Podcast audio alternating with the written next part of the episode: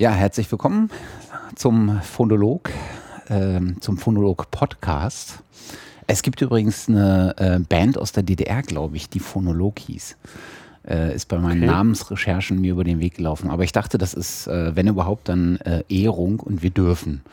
Äh, deswegen herzlich willkommen beim Phonolog Podcast.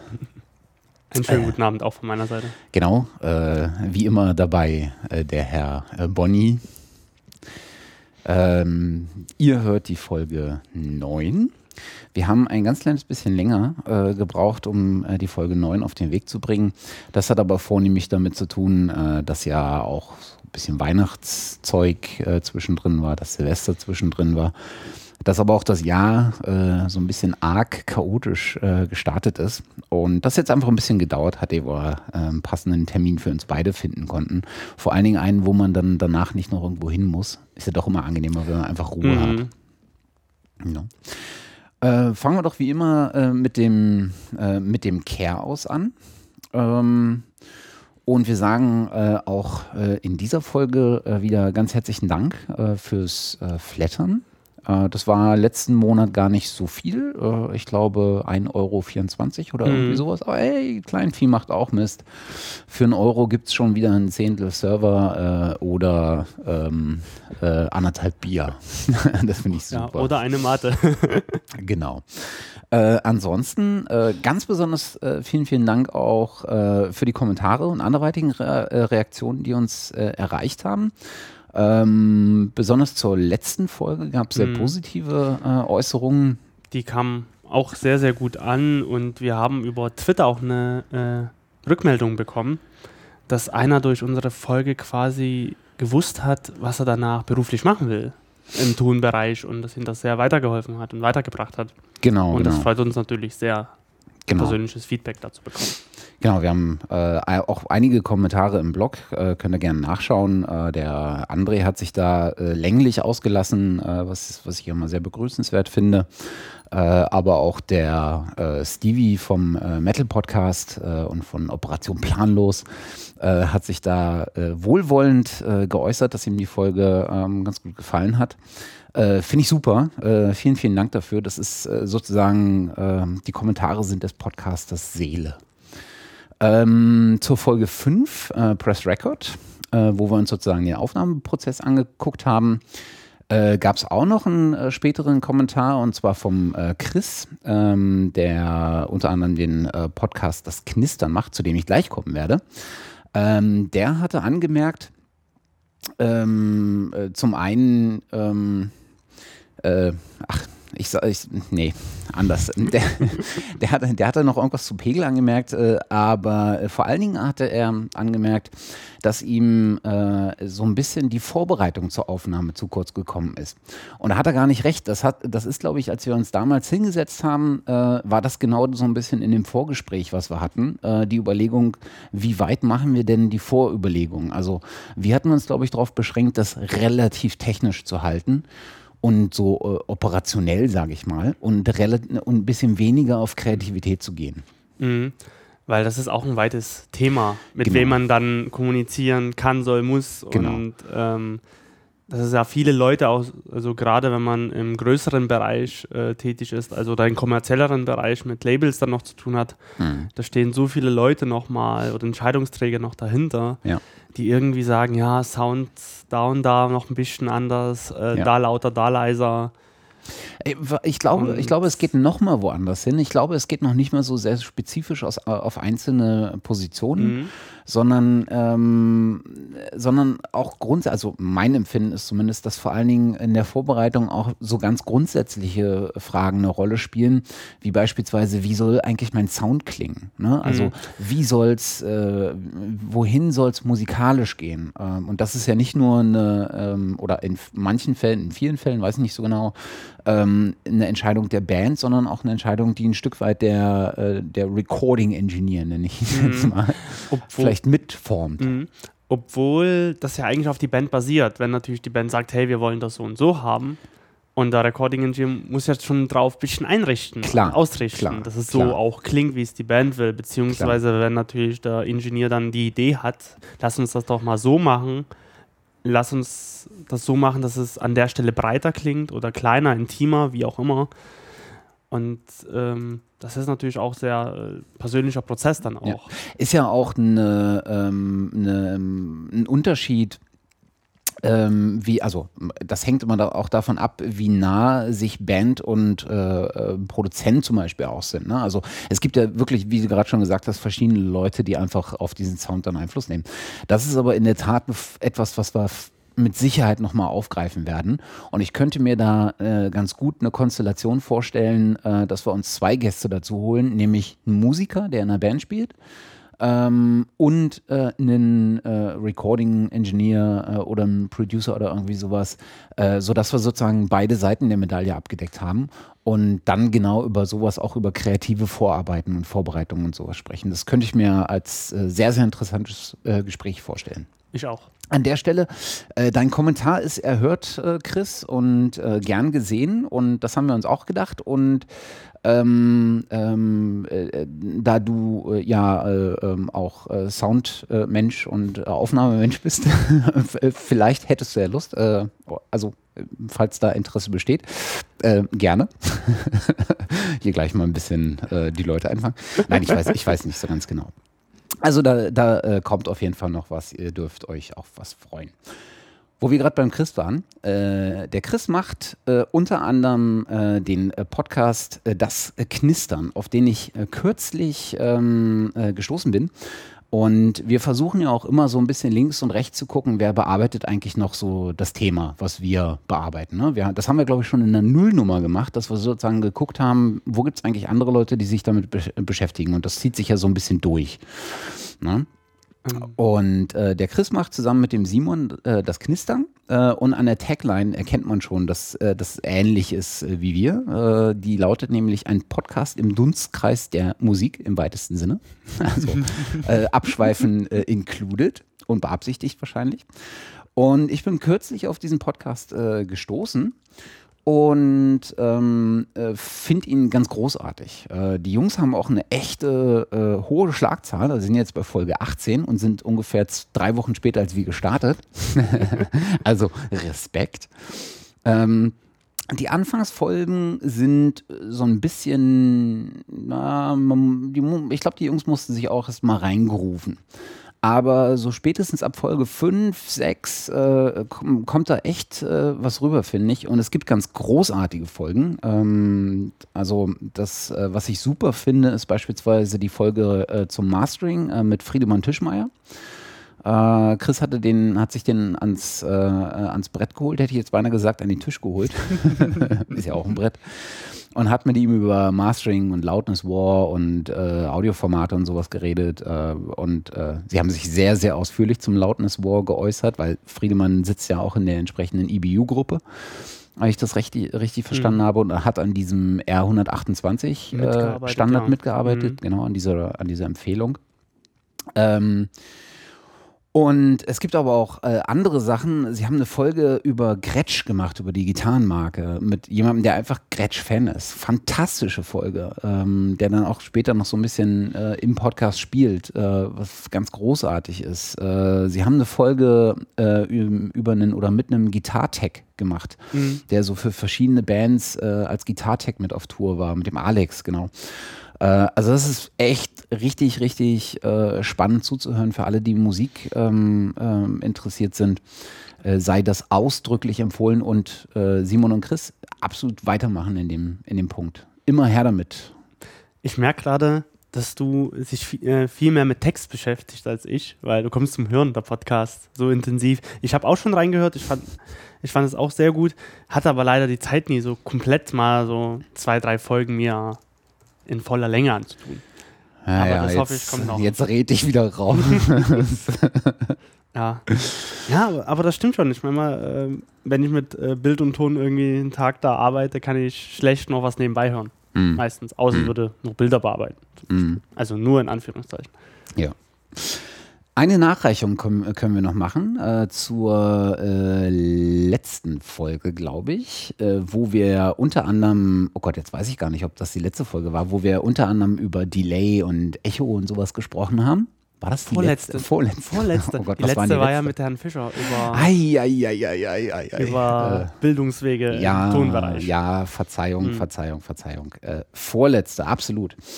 Ähm, denn äh, vor einer Woche flog irgendwie auf diversen äh, Netzwerken äh, herum äh, eine Meldung, dass, das, äh, dass der äh, Weltrekord für das längste Echo eingestellt worden ist und ein neuer aufgestellt worden ist. Und zwar von jemandem, der in der audiophilen, audiophilen Szene gar nicht unbekannt ist, nämlich Trevor Cox. Trevor Cox ist äh, Professor, glaube ich, an, ähm, für Acoustic Engineering an der, Uni äh, äh, an der University of Salford. Äh, Schottland ist das, glaube ich. Mhm. Und hat in einem alten Gemäuer, ähm, in einem alten Ölfasslager, das ist so ein langer Gang, wo früher mal Ölfässer gelagert haben, hat er das längste Echo produziert.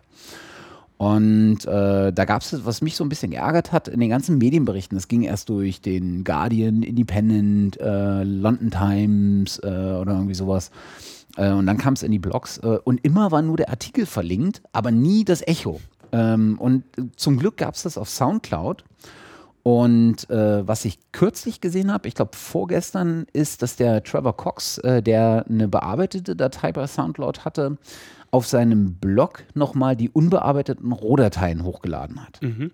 Okay. Äh, ist übrigens auch für alle Audiophile ähm, ein sehr, sehr lesenswertes Blog, äh, finde ich. Ähm, er hat ganz coole, ähm, ganz coole Artikel bisher geschrieben. Ähm, da kann man durchaus mal äh, durchscrollen. Ich fand das Echo jetzt ehrlich gesagt nicht so richtig spannend, muss ich zugeben. Es war nicht spannend, aber es war echt lang. es war echt lang. Was ist, war es? Eine Minute und 16, 17? Ewig. Irgendwie sowas. Also Ewig. relativ lang.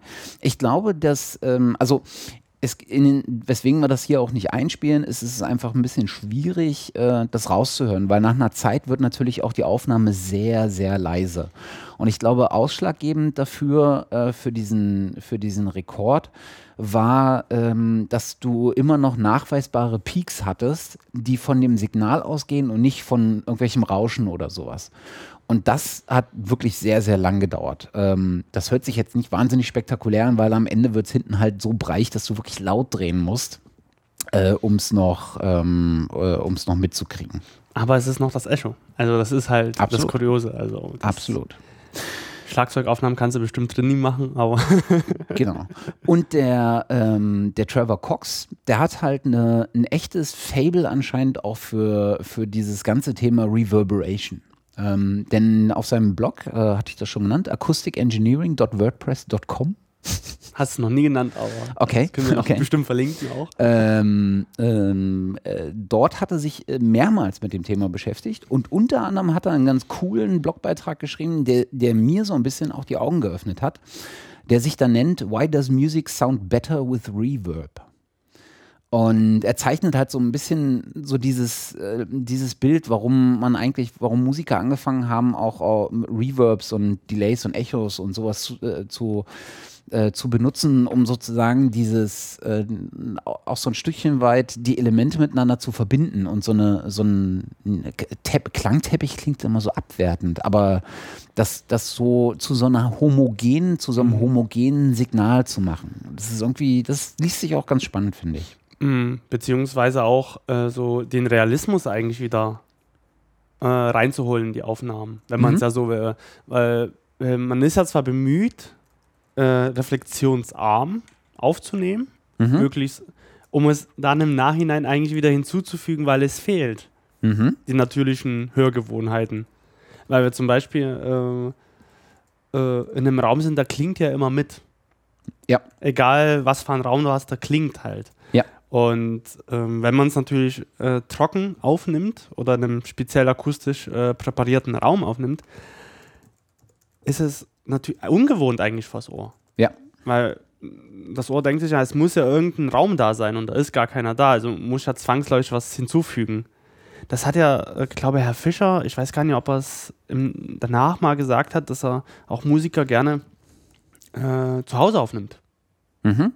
Um quasi diese Stimmung auch einzufangen mit Reflexion, mhm. um das nicht im Nachhinein nochmal äh, nachträglich einzufügen.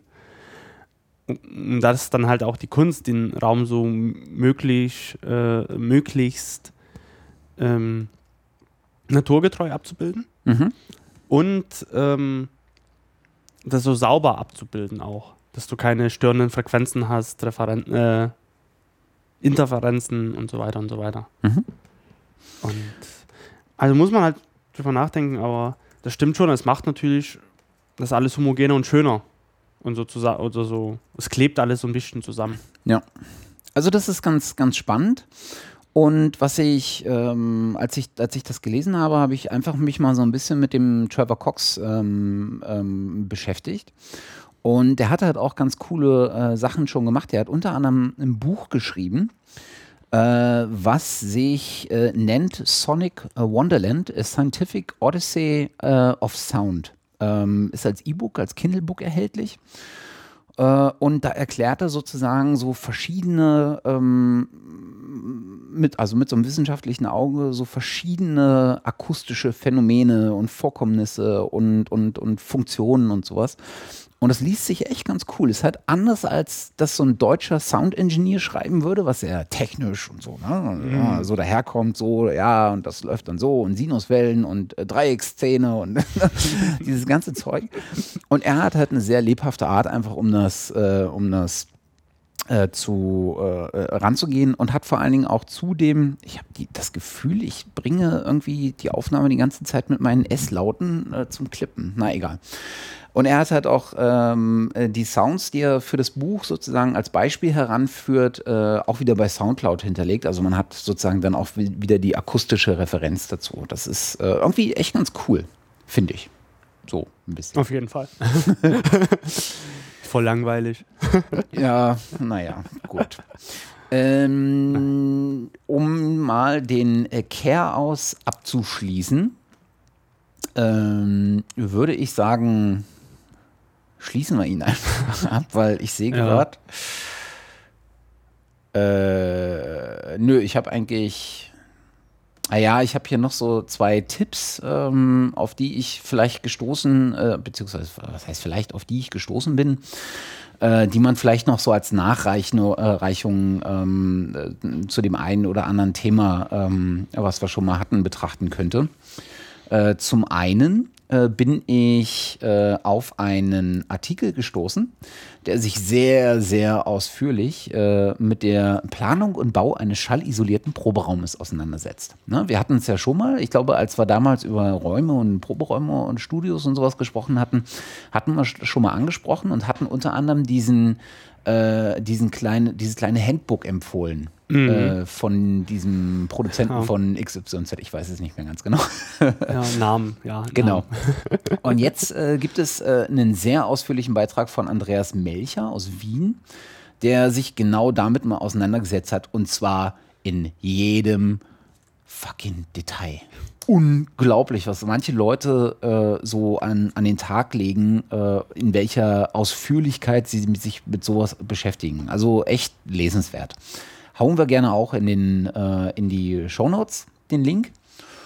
Und das zweite, was ich habe, und dann halte ich auch endlich mal die Schnauze für ein bisschen. äh, ich bin kürzlich über ein Video auf Vimeo gestoßen, äh, was so ein bisschen äh, das äh, Wirken und Schaffen ähm, von einem Sounddesigner ähm, äh, be beleuchtet. Und das erinnerte mich so ein bisschen an die Folge, die wir mit Tobias hatten. Mhm. Äh, mit Tobias Fleig, äh, Folge 6, falls es äh, jemand noch nicht gehört haben sollte, äh, empfehle ich hier selber. Ja, ist, und Kommentare empfehlen wir auch dazu lassen. Genau, ist auf jeden Fall eine meiner Lieblingsfolgen, weil das einfach ein sehr, sehr angenehmes Gespräch war und auf so einer Meta-Ebene, so ein bisschen wie das mit dem, mit dem Harald Fischer. Ich mag Gespräche, die so auf der Metaebene dahin äh, plätschern, ohne zu sehr technisch zu sein, ohne zu sehr zwanghaft nicht technisch zu sein, einfach so dieses verbindende Element. Und bei beiden war ja so ein bisschen so ein kultureller Aspekt mit dabei. Beim Tobias war es so der Filmaspekt und, und kunstschaffende Aspekt. Beim Harald war es so diese, diese, dieser Bildungsaspekt. Das mag ich sehr gerne. Und ähm, das, äh, diese, diese, dieses Kurzporträt über diesen Sounddesigner äh, ähm, das erinnerte mich so ein äh, bisschen daran. Das werfen wir auch in den, äh, in den, äh, in die Shownotes. Das kann man sich durchaus angucken, finde ich sehr spaßig. Auf jeden Fall. Jo, und dann äh, würde ich sagen, können wir eigentlich mal äh, ein bisschen äh, verraten, um was es denn eigentlich heute geht, oder? Könnte man machen. Oder wir machen es am Ende der Sendung. Wir ja. liefern erstmal den Inhalt ja. und dann ja, können sich die Zuhörer dann die ganze Zeit Gedanken machen, um was geht es hier eigentlich. wir könnten ja mal was trinken, so zum, zum Beginn des Hauptthemas können, kann man was Cheers. Trinken. Zum Wohl. Äh, zum Wohl Hörer und Hörerinnen, hoffentlich. Haben wir eigentlich weibliche Hörerinnen? Also Falls wir das Frage. haben, falls wir das haben, würde mich durchaus mal interessieren. Ähm, vielleicht eine, eine kleine Rückmeldung auf einem der Kanäle, so, ey, ja, es, hier, das, ihr das habt nicht nur cool, Männer als äh, Hör, Hörer, sondern auch Hörerinnen. Das wäre irgendwie nett zu wissen. Auf jeden Fall. Nur aus dem Zweck. Okay. Mhm. Eine Freundin hört sich das von mir an. Ach, wir haben weibliche Hörerinnen. Super. Sie hat zwar gemeint, die versteht zwar nie, über was wir reden, aber sie hört uns gern zu. Ist das jetzt ein Kompliment oder ist das? Ich denke ja. ja. Hat zwar nie viel thematisch vielleicht damit zu tun, aber die fand das cool, was wir machen. Okay. Auch wenn sie nie so Technik äh, begeistert ist. Okay, na gut. Ähm, nehmen wir das mal so hin. Äh, wir freuen uns auch über Leute, die uns äh, nicht verstehen. Falls ihr Tipps habt, also falls noch jemand das Problem hat und äh, uns nicht versteht, im Sinne von nicht versteht, über was wir da eigentlich labern und vielleicht haben wir auch schon, steigen wir auf einer zu hohen Abstraktionsebene oder setzen schon zu viel Wissen voraus, wobei ich mich immer bemühe, dich, äh, dir dumme Löcher in den Bauch zu fragen. Nein, dir dumm Löcher in den Bauch zu fragen, so rum. Gibt es schlaue Löcher? Ja, habe ich auch gerade überlegt. ähm, falls das also sozusagen erwünscht ist, dass wir vielleicht noch einen Schritt runtergehen und versuchen auch wirklich so ein bisschen das wirklich aufzurollen von ganz unten, äh, dann einfach äh, gibt uns Bescheid und versuchen mhm. wir uns da hingehend einfach ein bisschen zu orientieren. Wir freuen uns auch über Themen von euch. Also wenn euch ein Thema interessieren immer. würde, wo ihr sagt, hey, da, darüber wollte ich schon immer mehr erfahren oder wie man das macht oder wie das funktioniert oder wir hätten oder ob wir den Gast organisieren oder ob wir den Gast organisieren könnten. Ja. Gerne als Anregung per allen oder per E-Mail, per Facebook, Twitter, was mhm. auch immer. Oder mhm. Audioboo. Mhm. Gerne auch dort. Genau, genau. Da sind wir sehr, sehr offen. Absolut. Genau. Äh, Entschuldigung, also, äh, jetzt war ich gerade einen Augenblick verwirrt, weil äh, die Aufnahmesoftware gerade so ganz komisches äh, Ding gemacht hat und ich nicht so richtig. Na egal, Metagequatsche, das keiner hören will. Fangen wir doch mal ähm, äh, so ein bisschen äh, mit dem, mit dem Hardcore-Thema hier an. Worum soll es denn heute eigentlich gehen, nachdem wir ja schon so uns Räume angeguckt haben, uns schon mit dem, mit dem Aufnahmeprozess beschäftigt haben, was haben wir noch gemacht? Ähm, wir haben den gesamten Produktionsprozess mal angeguckt. Ähm, heute soll es auf jeden Fall um einen bestimmten Punkt gehen, nämlich was passiert eigentlich, wenn ich die Aufnahme im Kasten habe? Mhm. Was passiert, wenn ich in meiner DRW habe? Genau. Genau. Ja, schwierige Sache. ja, ja.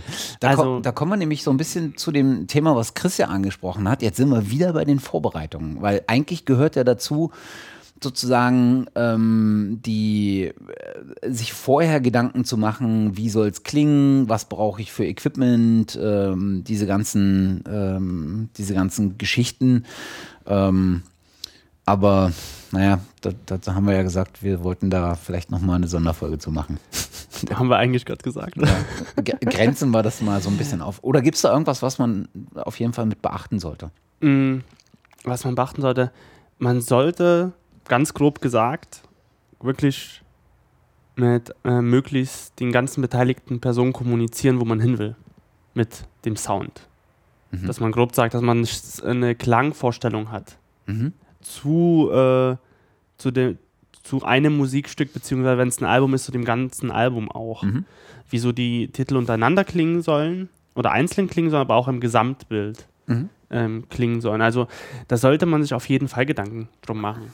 Mhm. Weil ähm, sonst ist es halt so, der Produzent kann natürlich von sich selbst ausarbeiten, sagt, okay, ich mache euch das jetzt, macht das natürlich nach seinem Empfinden, wenn keine Kommunikation, sage ich mal, stattfindet. So.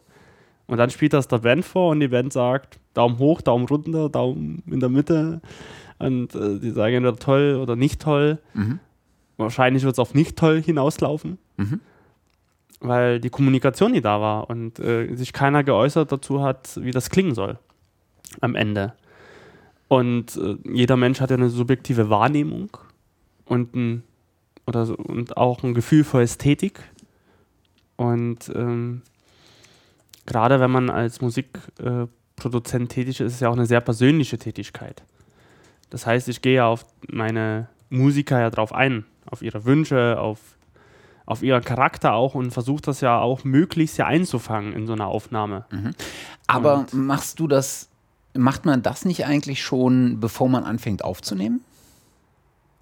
Eigentlich schon gar da. Also, also eigentlich ganz, eigentlich schiebt man das den ganzen Block davor. Ja zu sagen, okay, wo wollt ihr hin damit? Was wollt ihr ja. mit der Aufnahme? Ja. Wie soll die irgendwie klingen?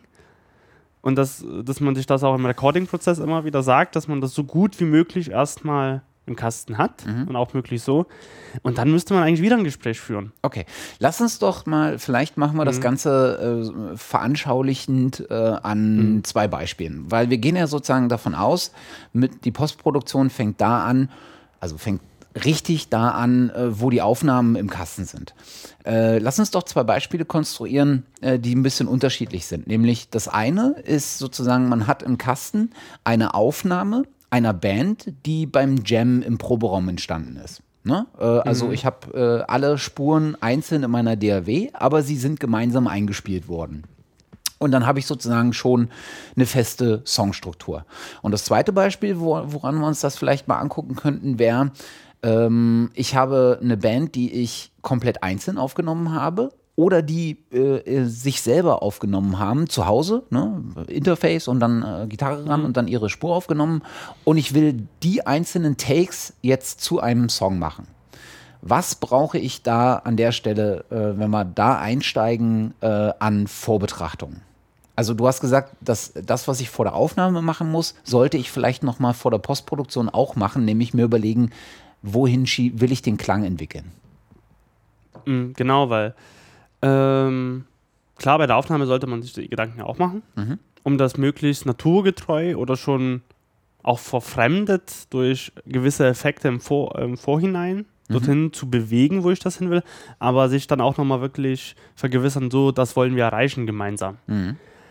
Ähm, und jetzt ausgehen, wenn natürlich ähm, man eine, eine Jam-Session aufnimmt mhm. im, im, Proberaum. Mhm.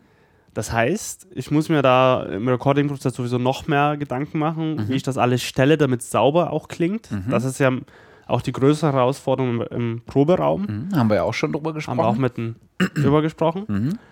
Ähm, und wo sehe ich den Unterschied? Also, dann, der Unterschied, wenn ich es natürlich im Proberaum schon alles aufgenommen habe, habe ich schon eine Klangrichtung.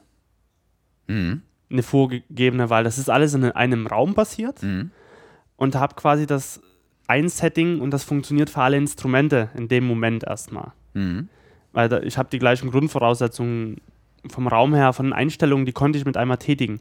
Wenn natürlich ähm, man irgendwie Schlagzeugaufnahmen hat und jeder Musiker spielt das bei sich zu Hause ein. Mhm. Zum Beispiel deine Gitarre, der andere nimmt im Schlafzimmer seinen Gesang auf oder Keyboard oder was auch immer, mhm. habe ich ja auch unterschiedliche Klänge eigentlich auch am Ende. Habe am Ende vielleicht auch unterschiedliche Räume, mhm. wenn der eine zum Beispiel seine Akustikgitarre im Schlafzimmer aufnimmt. Mhm. Ähm, und da kann es natürlich auch sein, dass man da noch viel mehr nachbearbeiten muss um das homogen zu kriegen, das Klangbild. Also du musst ja, bei dem einen hast du sozusagen schon so eine, so eine sehr, sehr stark ähm, getunnelte Richtung, in der du dich bewegst, klanglich. Mhm. Und in der anderen musst du diese Richtung erst homogenisieren. Also du musst alle erstmal in die, alle einzelnen Spuren mhm. erstmal in diese Richtung pressen. Aber das, genau. können wir, das können wir ja gleich noch machen. Was ich eigentlich meinte ist, was gibt es zur, ähm, äh, was gibt es sozusagen äh, in der, in der Vorbereitung, damit ich jetzt das, das Editieren und das, das äh, Mastern danach angehen kann? Also, ähm,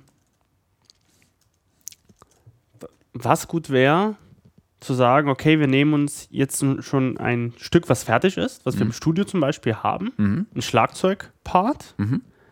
und sagen, okay, äh, der, den, den, speichern wir quasi ab von Takt 1 bis Tags, Takt 170 zum Beispiel. Mhm. So. Und diese Spur kriegen jetzt alle.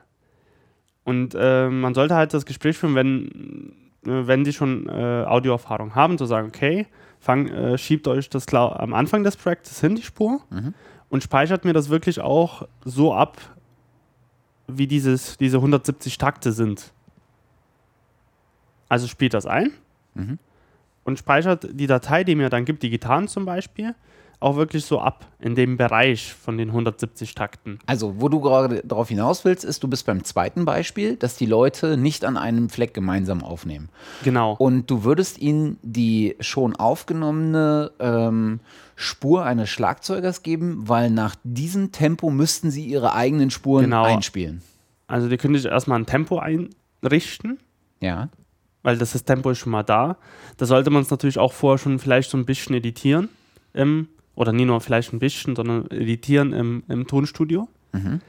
damit man sagt, okay, das ist unsere Basis, darauf richten sich alle anderen aus. Mhm. Von, vom Einspielen her. Mhm. So, ähm, da, wenn man das hat.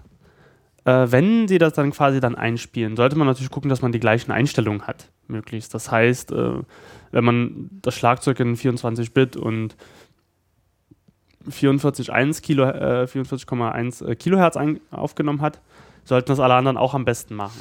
Mhm. Da habe ich keine äh, Sample Rate Probleme dann im Nachhinein, das irgendwie umzukonvertieren. Okay. Ansonsten müsste man irgendwie resamplen oder irgendwie sowas. Würde ja gehen. Ja. Ist aber auch mit, kann auch mit äh, Qualitätsverlust behaftet sein. Okay.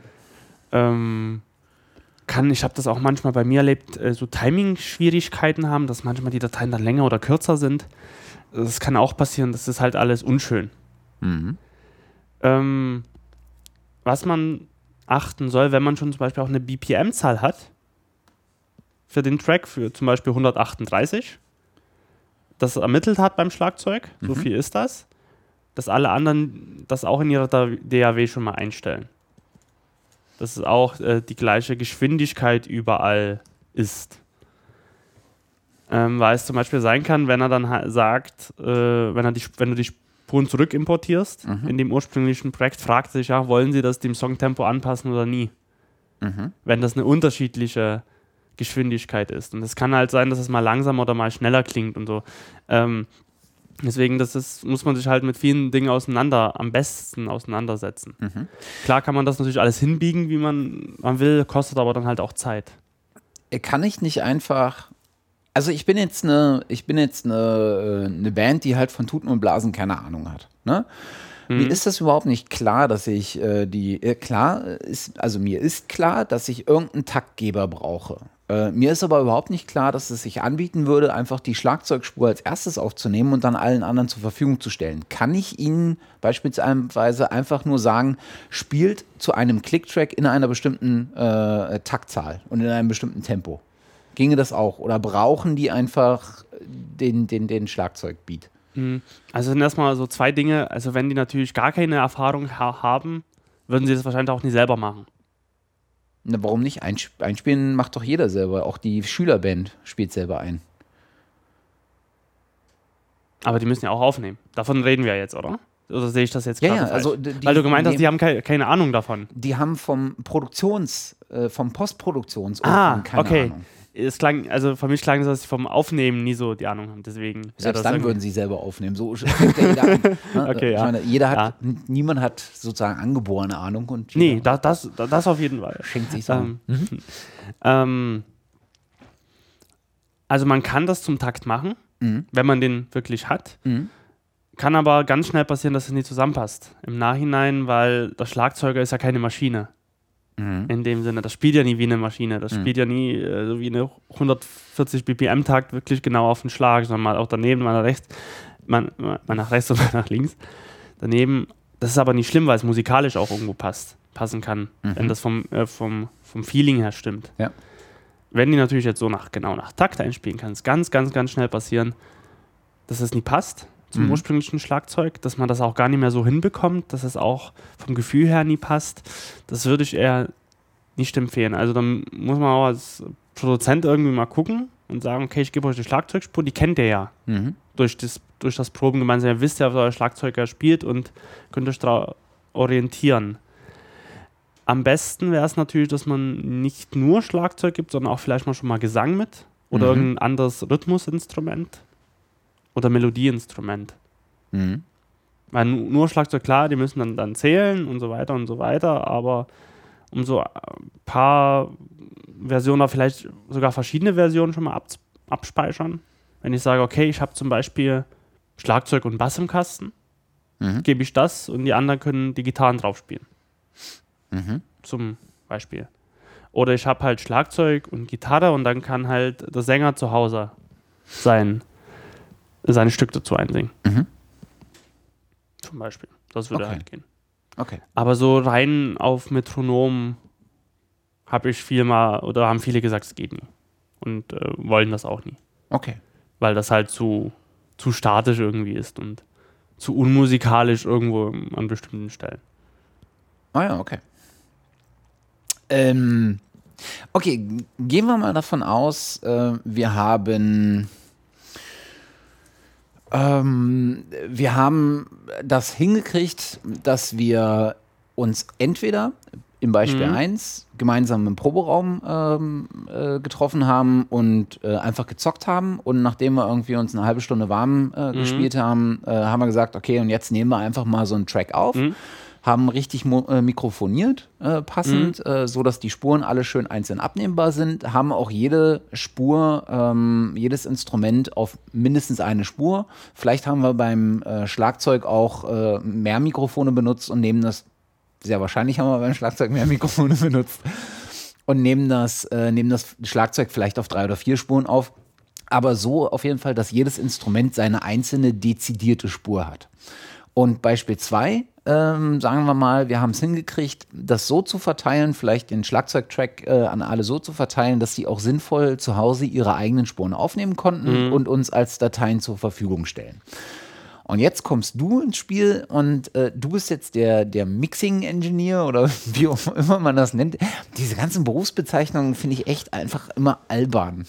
Weißt du? Ich bin der Produzent. ja, ja, genau. Ich bin, das, ich bin der Tonmensch. Ja, genau. Du bist die arme Sau, die das jetzt zu ne, zu ne, zur Musik machen soll. Ähm, und das heißt, du, du kriegst irgendwie ähm, das File äh, von der Band ähm, aus ihrer, also das, das Projektfile äh, der Band äh, aus ihrer eigenen DRW im Beispiel 1, wo sie alle zusammen gejammt haben. Und im zweiten Beispiel kriegst du jeweils die einzelnen Projektfiles äh, der einzeln eingespielten Instrumente. Ähm, was würdest du jetzt, so, wie würdest du das Ganze aufsetzen in den beiden äh, Beispielen? In beiden Beispielen. Es fängt ja sicherlich damit an, dass du irgendwie die DAW einrichten und das Projekt sozusagen einrichten musst. Genau. Ich gehe mal, glaube ich, von, von den allgemeinen Sachen aus, mhm. weil das Editieren unterscheidet sich ja bei beiden dann doch ein bisschen. Mhm. Mhm. Ich gehe aber jetzt mal davon aus, okay, ich richte meine DAW ein. Ja. Beziehungsweise, ich habe das vielleicht schon. Oder, oder gehen wir davon aus, dass ich alles importieren muss? Es kann ja auch sein, dass ich die Aufnahme im Bandproberaum gemacht habe. Dann, äh, dann hast der. Dann habe ja. ich ja schon die Einrichtung ja gemacht. Auf jeden Fall hast du in, dem, in dem Proberaumbeispiel, mhm. hättest du sozusagen schon ein komplettes Projektfall. Ob du das jetzt selber eingerichtet hast oder ob die es eingerichtet haben. Okay. Ähm, wenn, ich gehe jetzt mal davon aus, dass sie das aufgenommen haben. Ja. Dass es die Band aufgenommen hat. Ja. So, äh, und die haben jetzt eine Session, irgendeine. Bei vielen Bands in Deutschland wird es vermutlich Cubase sein. Mhm. Weil da sehr intuitiv und ähm, arbeiten mittlerweile auch sehr viele damit. Hierzu sei die Folge 3, zu DAWs es empfohlen. Ja. Jetzt ist die Frage, was hat der Produzent für eine DAW? In mein, also in meinem Fall, ich bin da sehr flexibel. Wenn ich Cubase auch habe, ist es ganz einfach, öffne ich die Session mhm. und kann loslegen. Mhm. Wenn ich die, wenn ich eine andere DAW habe, egal welche, muss ich ja quasi ein was machen. Ich muss mir entweder die Spuren raus exportieren. Ja. Als jeweils jede Spur als eine Wave-Datei und die alle importieren wieder. Das heißt, ich muss natürlich gucken, was für Einstellungen habe ich in der einen DAW und muss die alle in meiner DAW übertragen. Ja. Also äh, Sample Rate, äh, Bittiefe, Geschwindigkeit. Mhm. So die Hau drei Hauptsachen. So, und dann kann ich das alles problemlos rüber, im, rüber importieren ja. oder rüber kopieren. Ja. Ähm, kann entweder als einzelne Waves oder es gibt dann bestimmte Austauschformate zwischen den DAWs. Entweder AAF mhm. oder OMF.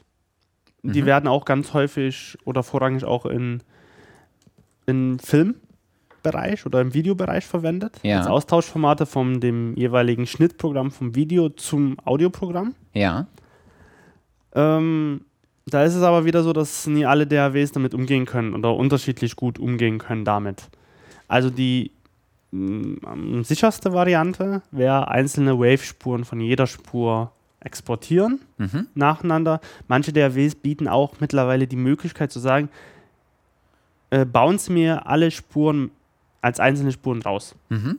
Da gibt es auch so eine Batch-Funktion oder man, ich glaube, bei manchen DAWs kann man sich auch sowas selber schreiben, mhm. Wo man das, das rausbouncen lässt, da weil er einen Kaffee trinken geht, dann wiederkommt und äh, dann ist alles fertig. Mhm. Und das dem jeweiligen Tonmenschen zusch zuschickt oder zukommen lässt. Mhm. So, ähm, wenn ich nur jetzt das Projekt habe, also wenn ich die Tonspuren jetzt bei mir habe, mhm. gehen wir jetzt mal davon aus, egal welche DAW, ich habe das jetzt in meiner DAW drin. Ja. Muss ich natürlich erstmal gucken, stimmt mein Routing mit meinen Monitoren und alles und mit meinem ganzen Gerätegarten, der ringsherum irgendwie so ist. Mit Gerätegarten meinst du beispielsweise äh, äh, Hardware-Effektgeräte, die zum Einsatz kommen würden? Genau. Oder okay. Genau. Mhm. Ähm, Wandler etc. Mhm. Verstehe. Wenn ich halt mit mehreren digitalen Geräten arbeite, die muss ich auch äh, untereinander synchronisieren mit einer Glock.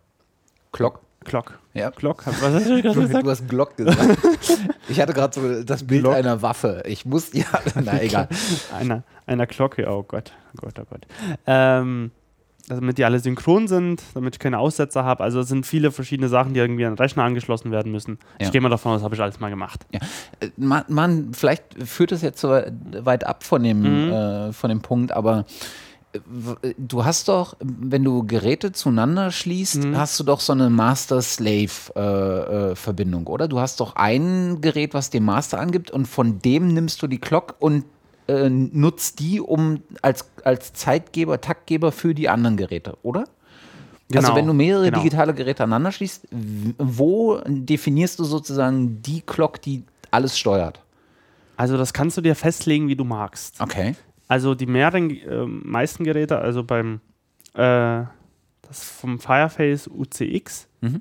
beziehungsweise UC oder alle anderen ähnlichen Serien von RME, aber auch bei anderen, kannst du festlegen, äh, was die Glock sein soll. Mhm. Ob das Interface Master oder Slave ist. Mhm. Und bei allen anderen Geräten kannst du das auch machen. Und mhm. es gibt halt äh, bestimmte Geräte, also von Apogee kenne ich eins, äh, was nur Glock ist. Also es ist wirklich ein Gerät für viel ah, Geld, okay. was nur eine Master-Glock-Funktion hat. Okay. Das schließt du dann, glaube ich, weiß schon gar nicht, ob man das per Firewire oder USB an den Rechner anschließt. Und das ist quasi die Master Glock. Und von der aus gehen dann per, ähm, per Wordclock äh, oder anderen Verbindungen die Signale zu allen anderen digitalen Geräten. Und die sind alle auf Slave geschaltet. Und somit ziehen sich von, von der Mutterglock oder Motherglock, wie auch immer man das dann nennt, oder von der Masterglock dann äh, die Synchronisation oder synchronisieren sich mit ihr. Ja, sehr geiler Name übrigens von dem äh, von der Apogee, äh, nämlich Big Ben Masterclock. sehr cool. Äh, kostet auch nur 1500 Euro. Ja. Äh, nee, Dollar. Sehr schön. Ja. Ähm, das hat zum Beispiel Sascha Bisibüren, der Mastering betreibt.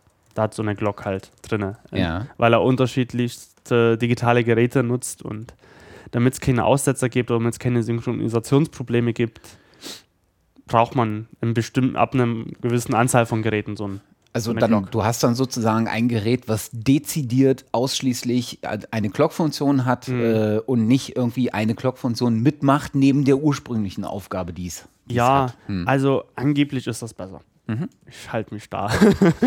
ähm, bisschen bedeckt. Also das kann man auch mit den meisten professionellen Interfacen Interfaces machen. Also ich okay. kann auch das RME nehmen und sagen, du bist jetzt hier Masterclock und schleift das mit WordClock durch alle Geräte dadurch irgendwie. Na ja, gut, aber ich meine, ich kann das schon verstehen, dass du mhm. ab einer bestimmten äh, Anzahl von Geräten du einfach ein Gerät hast, was ausschließlich diese eine Funktion macht, damit du ein verlässliches hast mhm. und nicht ein Gerät, was die mitmacht, während es seine ursprüngliche Funktion macht, weil dann hast du nämlich genau mhm. das, du willst ja, also du willst ja einen dezidierten äh, Funktionsmechanismus in so einem Gerät haben. Okay. Mhm. Kann ich mir auch vorstellen, ähm, aber ich, ich habe den direkten Vergleich noch nie, zu ja. sagen, okay, nur Fireface oder Interface und das macht's und dann die Glock Big Ben zum Beispiel. Super Name. Großartig. Ähm, okay, wie wurde das denn ähm, in dem Achso, genau, wir waren jetzt dabei, dass du alle äh, ja. Geräte, die du nutzen willst, sozusagen ah. synchronisierst und alle Daten, die du in dem Projekt brauchst, äh, importiert hast. Genau. Das wäre ja dann sozusagen der Punkt, äh, an dem du befähigt sein würdest, loszulegen mit dem Editieren. Genau. Okay, wie würde das Ganze ablaufen, wenn du sozusagen mehrere einzelne Spuren hättest und dir ein komplett neues äh, Projekt aus diesen einzelnen zugesandten Spuren äh, erstellen müsstest? Was meine Frage an der Stelle besonders ist, ist, in dem ersten Beispiel, in dem Proberaum, mhm. ist ja schon ein Song entstanden. Das heißt, du hast die Songstruktur. Du weißt, mhm. wann welches Instrument wie spielt, welchen Einsatz hat, mit welchem anderen zusammenspielt. Wenn du die jetzt einzeln kriegst, die Spuren, wie fängst du an, die zusammenzuordnen? Wie fängst du an, die zusammenzuordnen? Die Sache ist dann halt, wie diese halt aufgenommen sind. Mhm. Wenn ich den natürlich also man muss ja von irgendwas anfangen. Deswegen wäre es ja ganz gut, also wenn alle nur einzelne Spuren hinschicken und wir uns vorher noch nie oder großartig gesehen haben mhm. und mach mal einen Song daraus zusammen, kann funktionieren, aber irgendeine Referenz brauchst du ja selber. Mhm. Also entweder muss es den Song schon mal eingespielt geben, aus dem Probaum mitgeschnitten Irgendeine oder Demo. Oder sie haben, können, kannst du denn, wenn du sagst, ähm, der Song hat jetzt eine Länge von, du hattest vorhin ein Beispiel, mhm. 170 Takte mhm. oder sowas. Ähm, und die spielen halt zu bestimmten Takten. Kannst du daraus den Song zusammensetzen? Also du hast halt die, die, ja. äh, die Drumline, die die ganze ja. Zeit spielt, 170 Takte ja. lang und du weißt, Gitarre spielt von Takt 7 bis Takt 24, dann von Takt 28 und könntest du den Song so auch aufbauen? Ja, also wenn, wenn das alles auch so ein bisschen dokumentiert ist, weil wenn ich den Song gar nicht kenne von den Leuten, ist es halt auch schwierig. Ich kann das natürlich nach meinem musikalischen Gefühl dann hin und her schieben okay. und sagen hier und da und da. Aber wenn die natürlich sagen, hey, äh, Schlagzeug haben wir gehabt und hier hast du die Bridge, hier hast du den äh, Refrain und so weiter und so weiter und so weiter, dann okay. geht das schon. Also am optimalsten wäre ein Hörbeispiel. Äh, dann könnte man das, das würde ich dann auch, also Hörbeispiel müsste definitiv mit da sein. Okay. Wenn ich das komplett alleine, weil dann ja. in dem Fall arbeite ich ja komplett alleine. Ja. Erstmal. Ja. Das heißt, ich bin auf mich alleine gestellt und ich muss erst den Song zusammenbasteln, was ja beim Bandproberaum schon nie mehr gemacht werden muss. Also ähm, eine Referenz wäre auf jeden Fall gut. Oder noch besser, dass man es dann mit jemandem schneidet oder so arrangiert, der von der Band ist, der der kreative musikalische Kopf der Band ist. Okay. Dass man okay. da zusammensitzt und äh, der quasi von allen anderen dazu bevollmächtigt wurde, das äh, mitzumachen. Okay. Wie würdest du denn dann, also du hast hier so ein paar, äh, so ein paar äh, Dinge äh, in, in das Pad geschmissen, ähm, mhm. was genau an der Stelle sozusagen einsetzt. Ähm, äh, sag doch mal, was du noch machen würdest. Okay, ich fange mal von vorne mal an. Ja. So. Ich habe jetzt die Spuren importiert. Ja. Egal auf welche Weise. Erstmal. Das ist ja. mir. Ich würde definitiv erstmal ein neues Projekt abspeichern. Ja. Beziehungsweise das aktuelle Projekt, was ich jetzt hatte, wo ich alles importiert habe, Recording nennen. Also ich würde es zumindest ähm, eindeutig identifizierbar eindeutig machen. identifizierbar machen für mich selber auch, für ja. meine Ordnung. Das heißt, ich habe jetzt äh, Band XY, Song XY, mhm. Unterstrich äh, Recording. Mhm. Damit du weißt, in welchem Zustand sich der Song in diesem File gerade genau. befindet. Okay. So. Und das ist quasi meine, meine Mutterdatei, nenne ich das jetzt mal. Mhm. Mein Unterprojekt speichere ich ab, speichere gleich danach noch eine neue ab die ich dann Editing nenne. Mhm. Sozusagen den nächsten genau. Projektschritt. Und, ähm, und Recording fasse ich schon gar nicht mehr an. Okay. Das liegt dann einfach da. Ja. Das ist mein absolutes Backup, wenn irgendwie alles da schief geht. Mhm. Das Gute ist ja halt auch, dass die meisten DAWs ja auch Backup-Dateien der Projekte abspeichern. Mhm. Nicht alle, aber Pro Tools macht das zum Beispiel, Logic macht das auch. Bei Reaper auch. auch. Cubase irgendwie nicht. um einen kleinen Diss nach Hamburg zu senden. Äh, und an der Stelle noch schöne Grüße. Dongel, Sacken.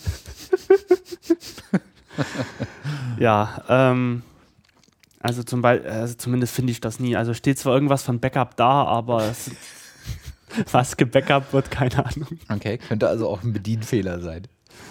Wahrscheinlich. Hacken wir mal nicht zu sehr auf den Nein, auf den aber, aber vielleicht ist es auch so, so eine Scheinordner, der einfach erstellt wird. So zur Sicherheit des Users, ach, da wird im Backup erstellt. Aber ja. naja, äh, also auf jeden Fall sollte man äh, die Dateien so benennen. Das ist für die eigene Ordnung auch ganz sinnvoll. Mhm. So, und je nachdem, welches Stadium man dann im Editing hat, man kann es dann auch Editing 1, 2, 3, 4 oder Final dann mhm, im Endeffekt mhm, auch nennen. Mhm. Und dann, wenn ich mit dem Editing fertig bin, kann ich das, kann ich wieder eine neue Projektversion abspeichern mit Mixing. Mhm.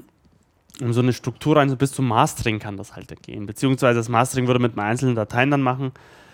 Ähm, aber ich habe es halt auch Freund, äh, bei Freunden halt schon erlebt, äh, der vor allen Dingen auch viel äh, Film macht, Filmmusik, ähm, Filmvertonung. Da speichert sich auch unendlich viele Projektversionen ab und ja in der ersten siehst du halt noch alle einzelnen Dateien, in der, in der dritten hat er die zusammengeklebt, alle, da ja. sind sie nur noch eine Datei und so weiter und so weiter. Okay. Wo du gerade, äh, das hatten wir glaube ich schon mhm. mal, aber lass uns das nochmal ganz kurz äh, auseinanderfriemeln. Du hast gerade genau die Projektstati sozusagen ja. äh, gesagt: Recording, Editing, Mixing, Mastering.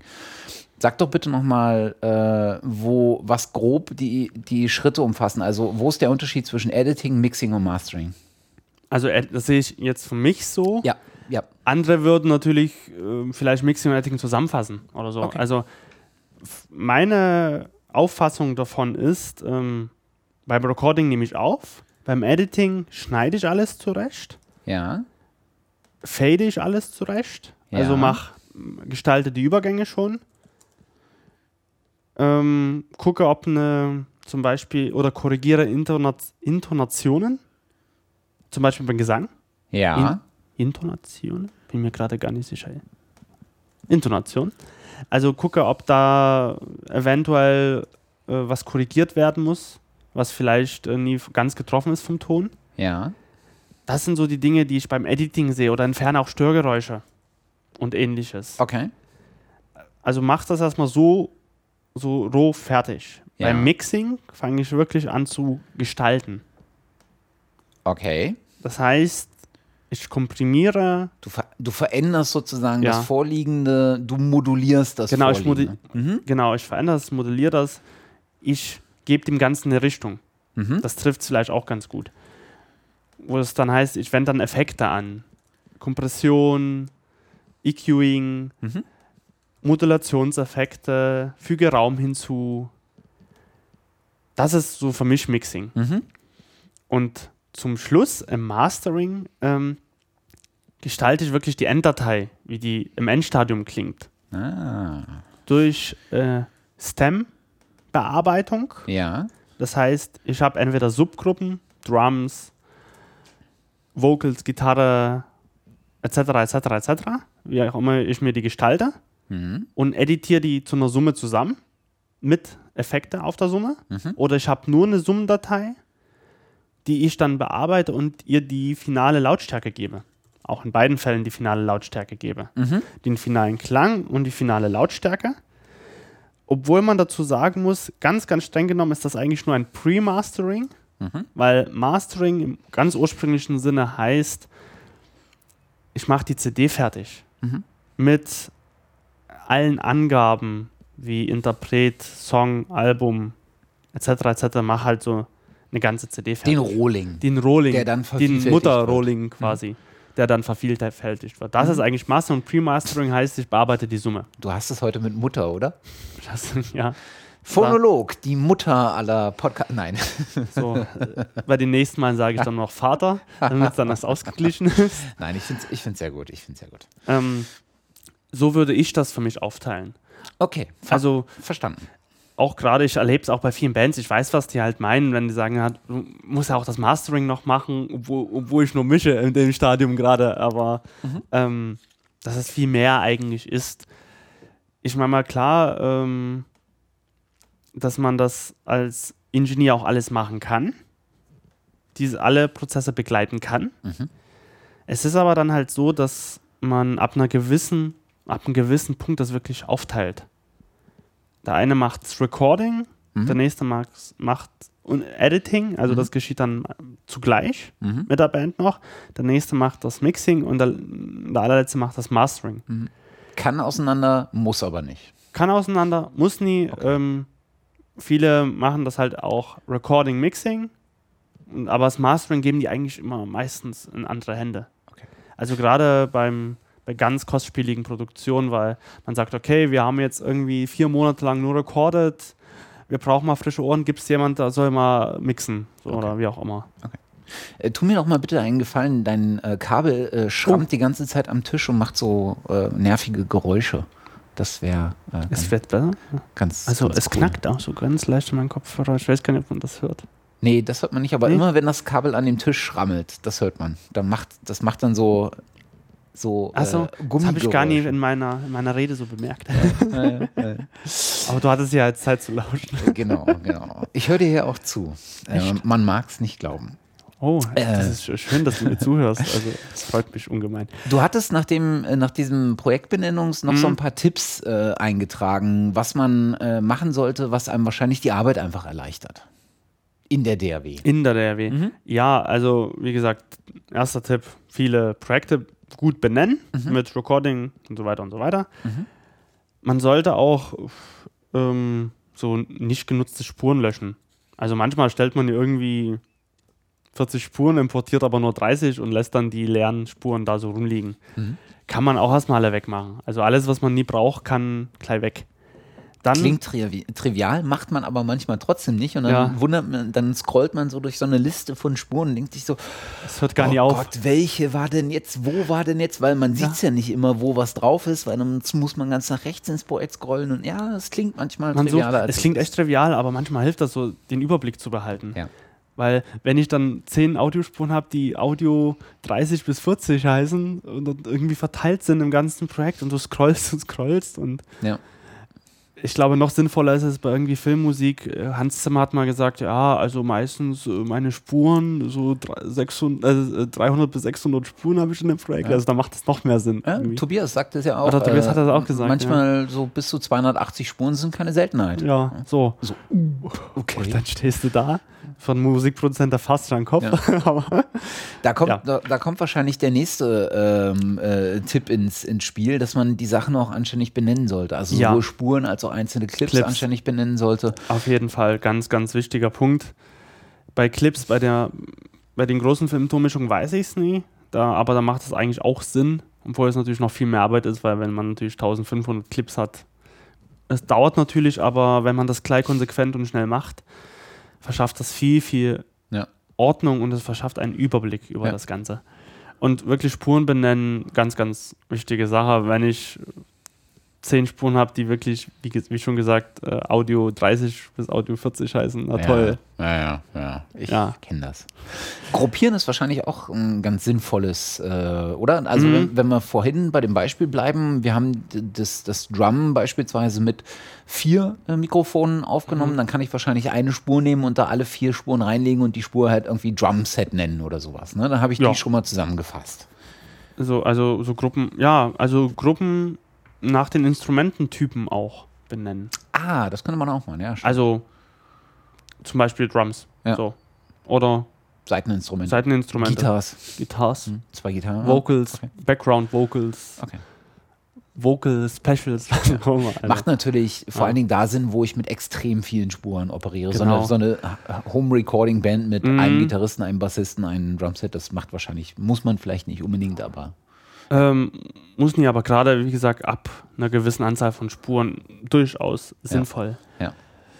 Ähm, auch der nächste Punkt, den ich auch ganz gut finde, auch bei mir echt durchziehe und mir erstellt habe, sind, ist ein Farbkonzept.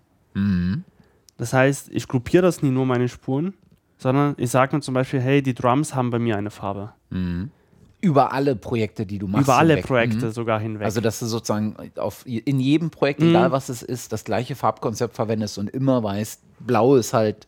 Immer das. Irgendwas. So, und das klingt auch trivial, aber auch hilft ganz äh, ungemein, wenn ich mit Projekten arbeite. Wenn ich über eine Zeit lang, dann weiß ich sofort, ach, äh, gelb, also bei mir sind zum Beispiel die, das Schlagzeug gelb. Ja weil es irgendwie was Warmes ist, was warm klingt ist. Deswegen. Oh Gott, da sind wir wieder bei weil, Farbpsychologie. Ich würde jetzt total widersprechen. Ja. Schlagzeug wäre bei mir nie gelb. Was wäre es denn bei dir? Schlagzeug wäre bei mir immer rot. Hat immer, ich finde, Schlagzeug hat immer ein bisschen was Aggressives. Ja, okay, je nachdem, wie man es sieht. Ich finde irgendwie Schlagzeug was Warmes. Ja, jeder so, wie er es empfindet. Ne? Ja. Ich finde auch ein Bass ist für mich orange. Ja. Naja, die Diskussion hatten wir auch schon. Ähm, so, und. Nee, aber das kann ich total nachvollziehen. Selbst ich, der hier beim Podcasten mit jetzt gerade zwei Spuren aufnimmt, äh, habe ein Farbkonzept, weil ich nämlich genau, also bei mir geht das dann halt in, in Mikros, ne? weil ich einfach auf einen Blick sehen will, ähm, äh, die, die unter, unterschiedlichen Spuren äh, und genau sehen will, okay, mhm. welche Wellenform macht jetzt was und wo habe ich vielleicht Ausreißer nach oben, unten und so weiter und so fort. Mhm auch bei den Clips, also dass man auch die einzelnen Clips kann man ja auch einfärben. In den meisten der DAWs haben mittlerweile, dass man das auch hat. Ja. Dass man auch sagt, Schlagzeugclips sind wirklich gelb. Ja. Beziehungsweise man kann es dann mittlerweile auch noch feiner äh, gliedern. Ja. Zum Beispiel zu sagen, okay, ähm, man kann es auch dramaturgisch sogar gestalten. Man kann sagen, okay, ich bin im, ähm, ähm, in der Strophe, das ist hellgelb, und baut sich dann bis zum Refrain dunkelgelb auf. Mhm. Also um sich, man kann das ja ganz verschieden ja gestalten, um sich selber so eine Dramaturgie irgendwie zu überlegen. Da weiß ich, ach, dunkelgelb ist dort, dort ist der Refrain. Mhm. Also das kann man, wenn man da sich gutes Konzept einfallen lässt, Farbkonzept und das einfach mal über zwei, drei Produktionen durchzieht und dann prägt sich das auch ein und mhm. erleichtert halt vieles. Beim mhm. Suchen, gerade auch bei 300 Spuren kann ich mir auch sehr gut vorstellen, dass man das halt dann so macht. Ähm, der nächste Punkt wäre Subgruppen erstellen. Mhm. Das, das heißt, musst du, glaube ich, mit Sicherheit erklären. Erklären. So. Wir haben ja alle Spuren einzeln. Das heißt, jede Spur hat seinen Kanal. In dem Sinne, ja. wir haben jetzt äh, die Spur, was weiß ich, Gesang. Ja. Gesang 1 bis 5 geht jeweils die eigene Spur in den Master-Ausgang. In den Master raus vom, von der DAW. Ja. Also äh, Gesang 1 geht zum Master, Gesang 2 geht zum Master. Ja. Jetzt habe ich mein Schlagzeug, ähm, Bassdrum. Ähm, Master ist na, die Stereosumme über genau, alle Signale. Genau, also okay. der Master-Ausgang, die Summierung des Ganzen. Ja. Wo mein Signal summiert wird und dann quasi rausgegeben wird an ja. Interface und Co. Okay. Dann habe ich mein Schlagzeug, Bassdrum, äh, Snare, Hi-Hat, Co., da geht jede Spur auch zum Master raus. Ja. Bis jetzt. Ja. Was ich mit Subgruppen, also und das machen alle meine Spuren. Ja. Grundsätzlich erstmal. Okay. Ähm, was kann ich jetzt machen? Das heißt, Subgruppen heißt, ich verändere dieses Routing. Ich lege eine Subgruppe an. Das ist eigentlich so ein AUX-Weg. Ja. Ich hoffe, wir haben das schon mal erklärt, was ein AUX-Weg ist. Nein, das darfst du jetzt auch. Das habe ich jetzt viel Erklärung. Ähm, ein AUX-Weg, das kommt eigentlich von den Effekten, von, äh, von Effektkunde, sage ich mal, her. Es gibt so zwei verschiedene Varianten, Effekte zu nutzen. Ja. Es gibt Effekte, die sind spurbasierend, die zu 100% auf einer Spur angewandt werden. Das heißt, die werden nur auf diese Spur gelegt und mhm. verändern nur diese Spur. Mhm. Es gibt aber auch Effekte, die nutze ich für verschiedene Spuren.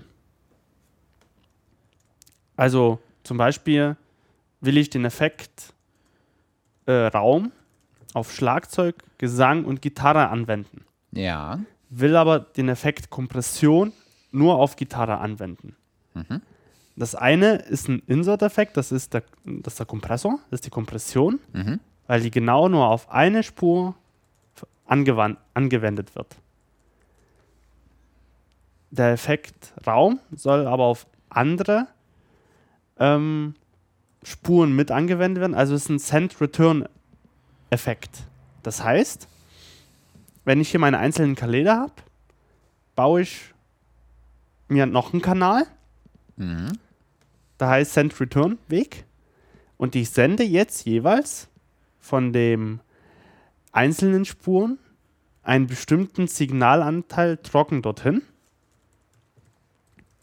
Der wird dort vom Effekt bearbeitet und wird zurückgeschickt. Mhm. Bearbeitet. Mhm.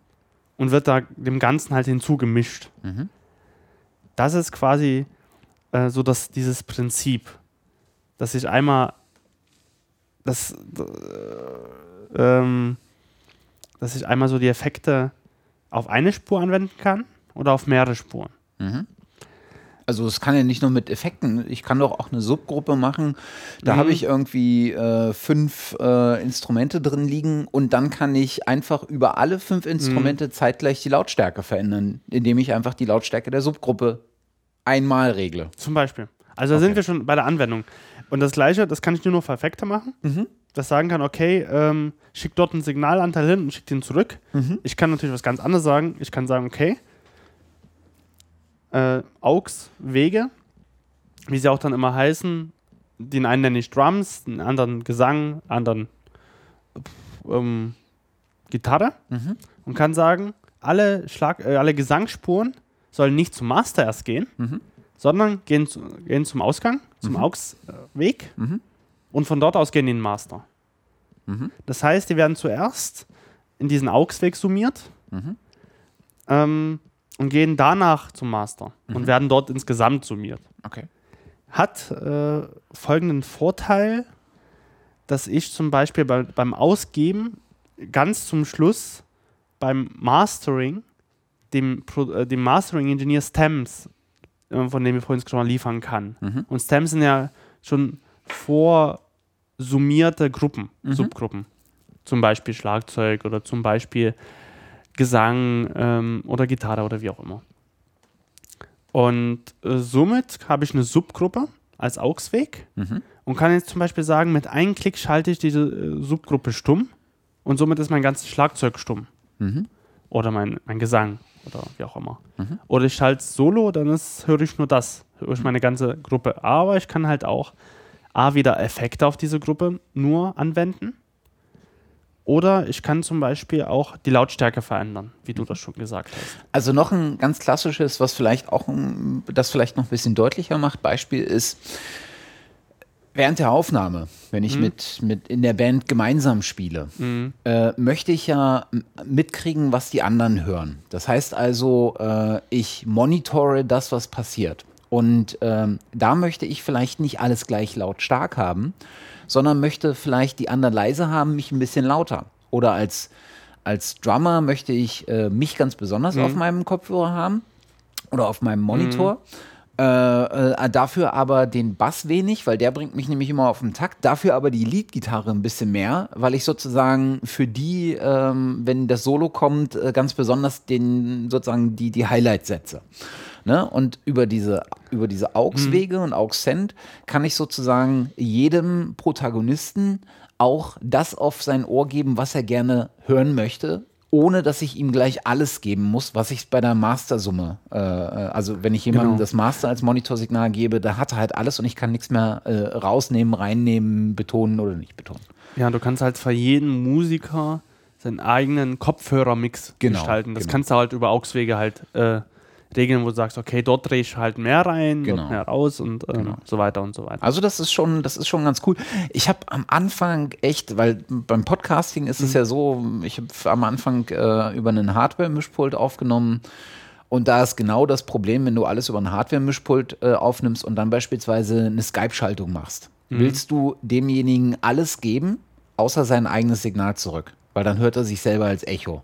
Also musst du das über genau diese AUX-Wege schalten und mein Mikrosignal, die, das Einspielersignal, ihm zurückgehen, äh, aber nicht sein eigenes. Das heißt also, ich drehe mein Signal in den AUX-Weg, ich drehe das, das Einspielersignal in den AUX-Weg und ich lasse sein Signal aber den AUX-Weg äh, zugedreht und kann dann über die AUX-Summe äh, sozusagen ihm alles zurückgeben, außer sein eigenes Signal. Ne, da da kam mhm. das. Und ich habe echt am Anfang vielleicht habe ich mich zu blöd angestellt, aber ich fand diese ganze Problematik mit AUX-Wegen zu verstehen echt schwierig.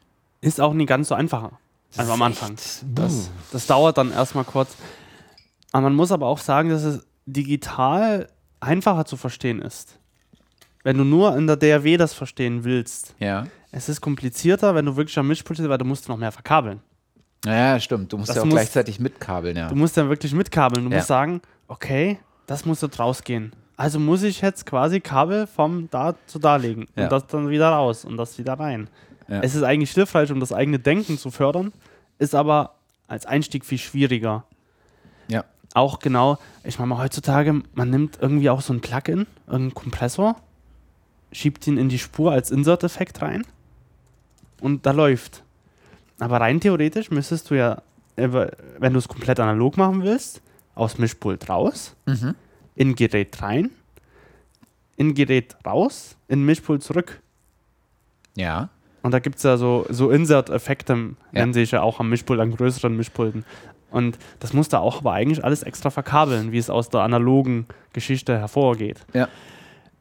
Aber das fördert halt, wenn man das mal gemacht hat, wenn man auch die Verkabelung, also äh, in Dresden, da gibt es ein API-Pult und, und dort kannst du Verkabelung üben, so richtig. Also mit allen Send und Returns und mit Insert-Effekten und Co. ja. Cool. Das kannst du dann wirklich mal alles mal stecken. Okay. Und das ist dann so ein Kabelwerk, der da hinterm Mischpult ist. Also fördert aber halt. Und weil es ist heutzutage wirklich einfach, da macht man sich auch nicht mehr so die Gedanken in einer DAW. Ja. Aber in analog zu verkabeln ist dann doch was anderes, weil da muss man sich auch am besten alles mal aufmalen. Ja. So Signalwege, was Ja. geht wohin, was geht wo raus, wie kommst du zurück Ja. und dann stehst du da und warum funktioniert es nie? ja, das ist. was hast du äh, denn stumm geschaltet oder nie an oder wie auch immer. Ja, das ist schon, das ist schon nicht schlecht. Ja. Also Ähm, Subgruppen ist auf jeden Fall empfehlenswert. Subgruppen ist zu empfehlen, außer in Logic. Also man kann es machen, aber ich als Logic-User, und das haben auch andere schon festgestellt, das Logic Audio Engine wurde wahrscheinlich seit äh, über acht Jahren nicht mehr angefasst. Äh, auf jeden Fall. Es klingt echt so, als ob da was verloren geht bei der Summierung bei Logic. Ja. Es ist kein Mist. Ich mache erstelle eine Subgruppe summieren und denke mir, boah, irgendwie fehlt die Hälfte. An, Also an Signal oder an, an, an Klang. Intensität, an Okay. Intensität, an irgendwie alles. Es ist, es klingt echt nach Brei dann zum Teil, was da wieder rauskommt. Wandeln die da noch irgendwas oder?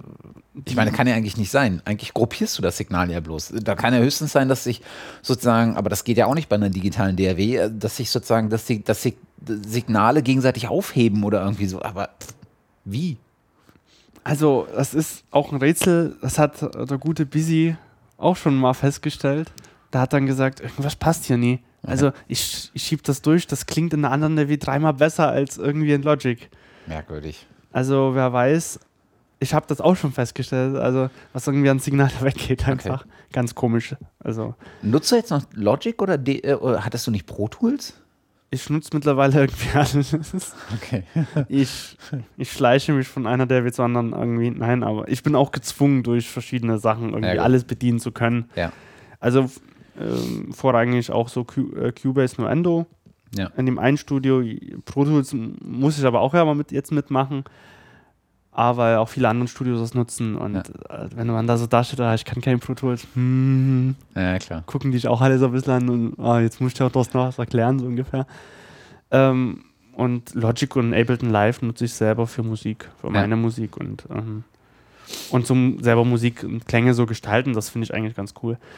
Aber Logic, ich- die haben zwar die X-Version rausgebracht und ich habe eigentlich mal angekündigt bei Phonolog, ich würde gerne einen Testbericht dazu hier veröffentlichen, aber es gibt keine Demo und ich will nie 180 Ocken gerade rausgeben, rausschmeißen. Ja, verstehe. Das ist mir gerade noch. Ich sehe keinen Mehrwert bis jetzt noch drin, Okay, was ich nie mit meinen anderen DAWs da irgendwie machen kann. Deswegen. Ja. stimmt schon.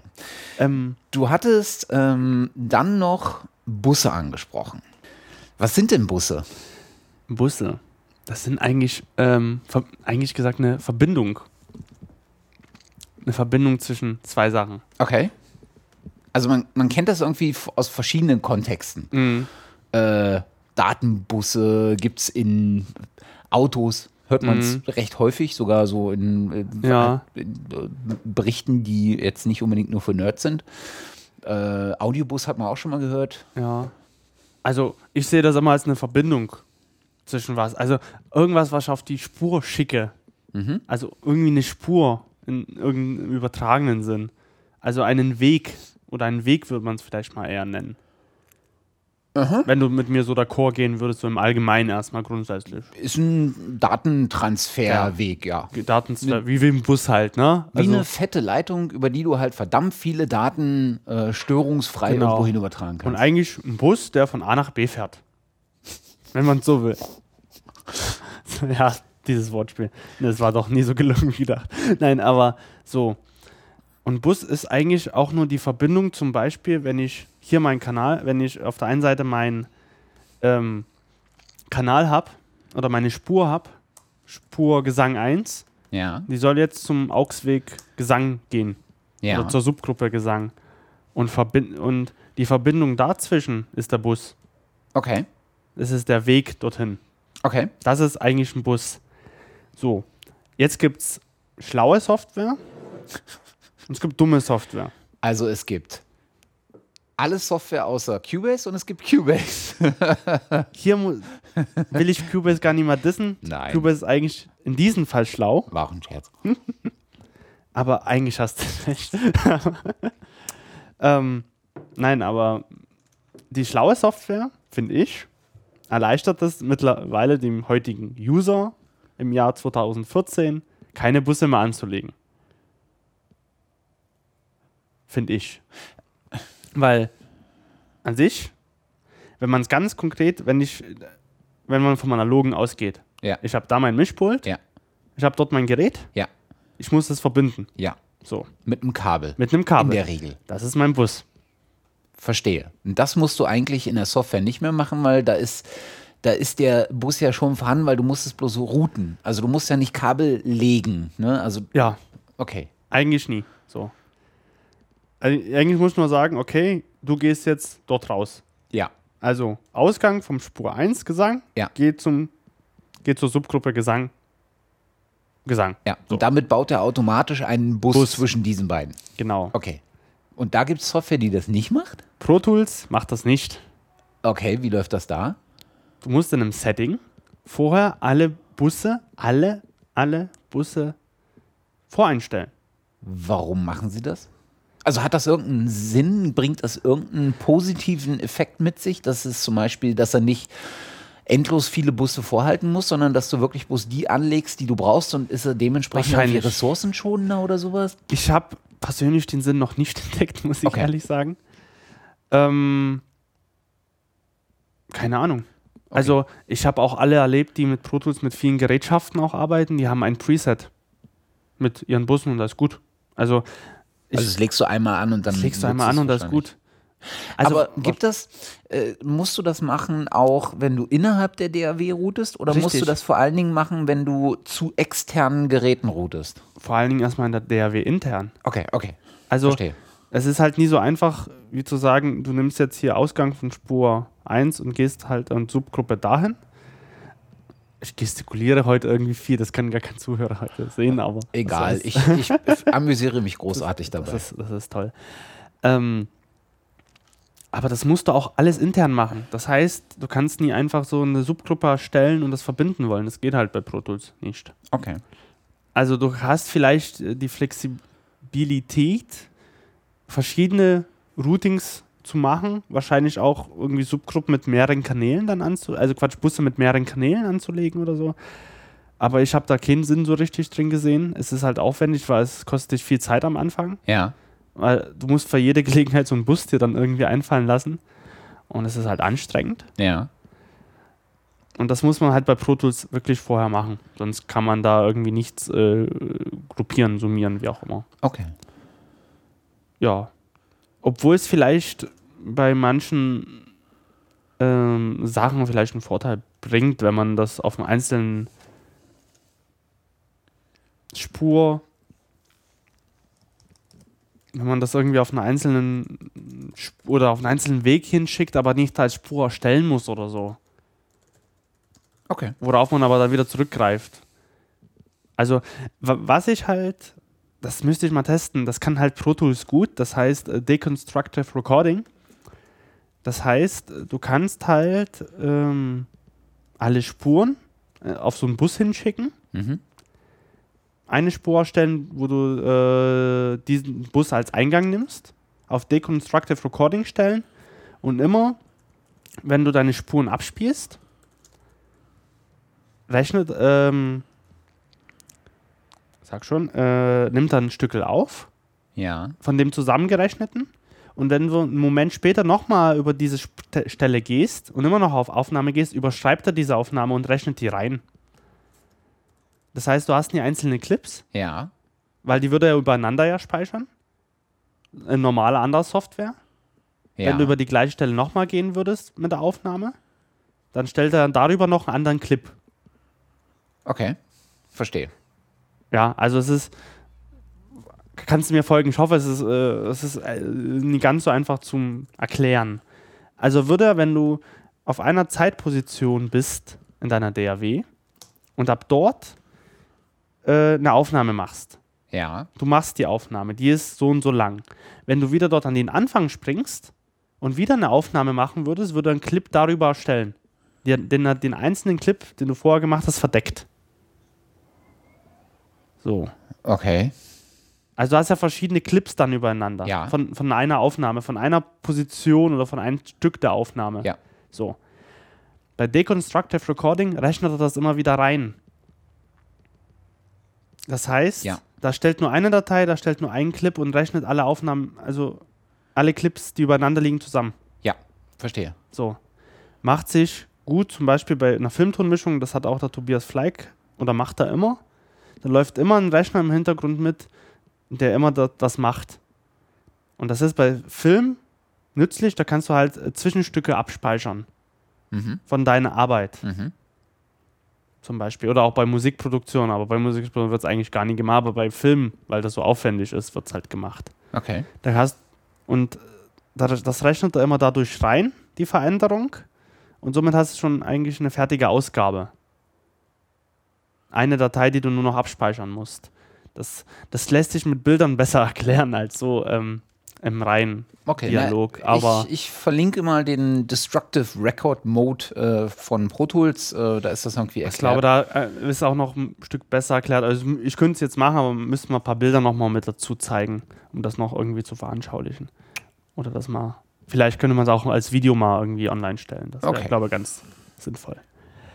Ja, so gut, so weit. Ähm, was man machen kann, noch zusätzlich, also manche Software bietet interne Plugins für externes Equipment an. Das heißt, was ich vorhin mit den Inserts erklärt habe, ja.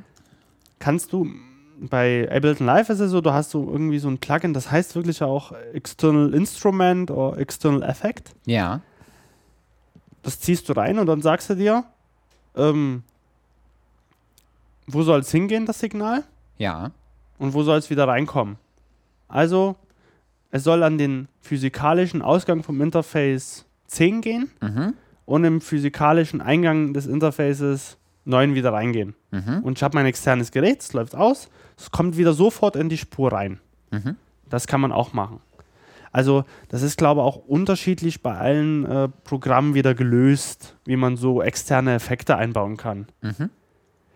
Ähm, bei manchen kann man es so einbauen, das heißt, man braucht keine Extraspuren dafür, mhm. weil bei Ableton Live brauchst du, kannst du die gleiche Spur wieder nutzen. Ähm, bei anderen DAWs kann es natürlich sein, okay, du musst sagen, die Spur, geh mal an den physikalischen Au Ausgang dort raus. Mhm und du musst eine andere Spur stellen, die auf Aufnahme dann läuft, um den physikalischen Eingang wieder aufzunehmen. Also ich gehe ich gehe raus ja. mit der einen Spur, gehst gehe über mein Effektgerät. Ja, gehst über Send raus und kommst über Insert wieder rein und du willst das, was du über Send rausgibst, nicht aufnehmen, sondern willst das, was als bearbeitetes Signal über Insert mhm. wieder reinkommt, das willst du aufnehmen. Das willst du aufnehmen als Eingang wieder aufnehmen. Okay. Ja. ja. Das musst du halt beim, also irgendwann musst du es schon aufnehmen, klar, weil es ein externes Audioeffekt ist, aber bei Ableton Live kannst du es in der gleichen Spur aufnehmen. Verstehe. Das verstehe. kannst du bei anderen DAWs nicht unbedingt machen. Der hat sozusagen eine integrierte Send-Return-Funktion auf einer Genau, Spur. durch dieses Plugin kannst du das Ah. quasi sagen. Schick, schick mir diesen Effekt raus und Ja. äh, komm wieder so mit rein. Ja. So. Und bei anderen DAWs musst du eine einzelne Spur dafür extra erstellen. Verstehe, Das müsstest du bei Ableton Live nicht machen. Verstehe. Das sind so Sachen, die man machen kann. Und wenn man viele externe Geräte hat, kann man sowas einsetzen. Bei Pro Tools kann man das auch intern lösen. Zum Beispiel weiß ich das. Bei Logic glaube ich nicht. Oder auch irgendwie so. Also es ist da unterschiedlich, wie es dann gehandhabt wird bei den DAWs. Ja. Das, Okay. Das sind so die Vorbereitungen, die ich in der, in der DAW allgemein, egal von welchen unseren Fällen wir auch betrachten, Ja. vornehmen würde. Dann haben wir jetzt den äh, Status erreicht, sozusagen, dass wir unser Projekt in der DRW angelegt haben. Mhm. Und jetzt eigentlich äh, loslegen könnten mit dem äh, nächsten Schritt, den du ja gesagt hast, nämlich mit dem Editing, was im Groben äh, alles betrifft, was wirklich Schneiden ist. Äh, Faden hast du gesagt, kommt da dran. Ähm, sozusagen, wo ich das Signal noch nicht verändere, bloß vielleicht Timing, also verschieben, Ja. äh, Cutting ähm, und solche Mhm. Geschichten machen. Genau. Also auf jeden Fall mal genau schneiden. Oder möglichst genau. Was heißt denn möglichst genau schneiden? Mm. Es hängt halt, dav- jetzt hängt es vom Anwendungsfall eigentlich ab. Ja. Zum Beispiel äh, möglichst genau schneiden. Es gibt ja so zwei Wege zu schneiden. Ja. Entweder ich schneide mitten in die Wellenform rein. Mhm. Also wenn die Sinuswelle gerade noch angefangen hat und gerade am Sinusberg ist, Mhm. schneide ich dort rein. Ich kann aber auch dort reinschneiden, wo die, wo die Sinuswelle anfängt, beim Nullpunkt. Beim, Ja. beim Nulldurchgang, wenn, also wenn man so eine Wellenform vorstellt, in so einem Koordinatensystem, fängt die irgendwo ja an. Ja. Und das ist ja dann Nullpunkt quasi. Ja. So. Und jetzt kann, kann ich entweder so schneiden, wenn ich einen Wellenberg schneide, Ja. oder woanders in dieser Nähe knackst das. Weil er von null mit gleich mit einem Signal anfängt. Also du hast Nee, einen ja, da- Signalsprung. Du hast einen Signalsprung, genau. Du hast quasi, es geht an, fängt, äh, da sagt man irgendwas und mitten im Wort wird geschnitten. Zum Beispiel. Also, oder mitten im Signal wird geschnitten Ja. und somit hast du einen Knackser. ja. Hast du keinen sanften, kein sanftes Ende. Aber ich schneide doch nicht, also ich jetzt persönlich Mhm. schneide doch nicht nach der Sinuswellenform, sondern nach der, äh, nach der Wellenform. Also nach der Waveform, die mir in der DAW dargestellt Ja. wird. Da kannst du ja auch irgendwann Nulldurchgänge sehen, wenn du umso mehr du reinzoomst. Verstehe. Also, Verstehe. du kannst ja so, ich habe bis einen gewissen Punkt ja reinzoomen ja. und irgendwann siehst du ja, wo quasi so eine, so eine gedachte Linie ja.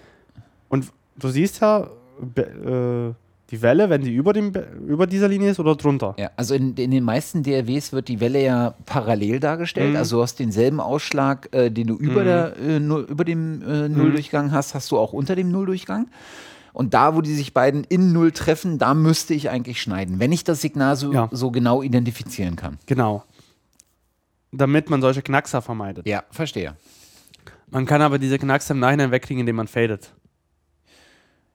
Einfach, äh, Einfach so, so, ein- so ein so ein Cross, so, ein Crossfade. Crossfade oder ein Fade-Out oder Fade-In. Je Okay. Zu Faden sollten wir Kommen wir vielleicht gleich nochmal kommen. Ja. So, jetzt gibt es aber auch Software. Also ich weiß, dass es bei, bei Cubase, um Cubase mal wieder zu loben, äh, ähm, sehr einfach geht. Dort, dort kannst du eine Funktion oben anklicken, die heißt immer beim Nulldurchgang schneiden.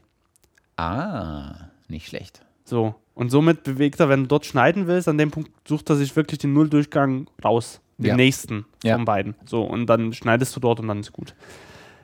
Macht aber, also es gibt Leute, die sagen, hey cool, das mache ich. Oder ich mache das so als Produzent, aber es gibt auch viele, die sagen, pff, äh, nee, mache mach ich jetzt nach meinem Ermessen.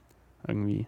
Mhm. Also mache ich, nutze ich nutze diese Funktion auch nie, muss ich ehrlich sagen, aber man kann es machen. Man kann immer beim Nulldurchgang schneiden. Aber da ich immer fade bei mir, habe ich dieses Problem nie, dass es da knackst. Okay, bevor wir zum Faden kommen, zum Ja. Schneiden nochmal. Wie frage ich das denn jetzt am besten?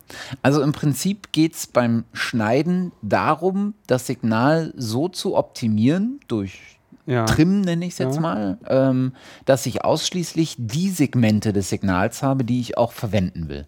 Genau. Alles andere schneide ich weg oder raus. Genau. Störgeräusche schneide ich raus. Ja. Zum Beispiel irgendwie sowas hier, wenn ich ja. irgendwie ein Störgeräusch von einer Flasche oder irgendwas was Umfallendes habe, was Knacksendes, zu lauten Peak irgendwo habe, den kann ich auch rausschneiden. Wenn ich sie rausschneiden kann. Wenn ich es rausschneiden ja. kann. Also ein Brummen ist ja auch ein Störgeräusch, das Aber muss ich dann rausfiltern. Ne? Genau, dazu sagen wir später mhm. noch was. Mhm. Aber alles, was ich wegschneiden kann, mhm.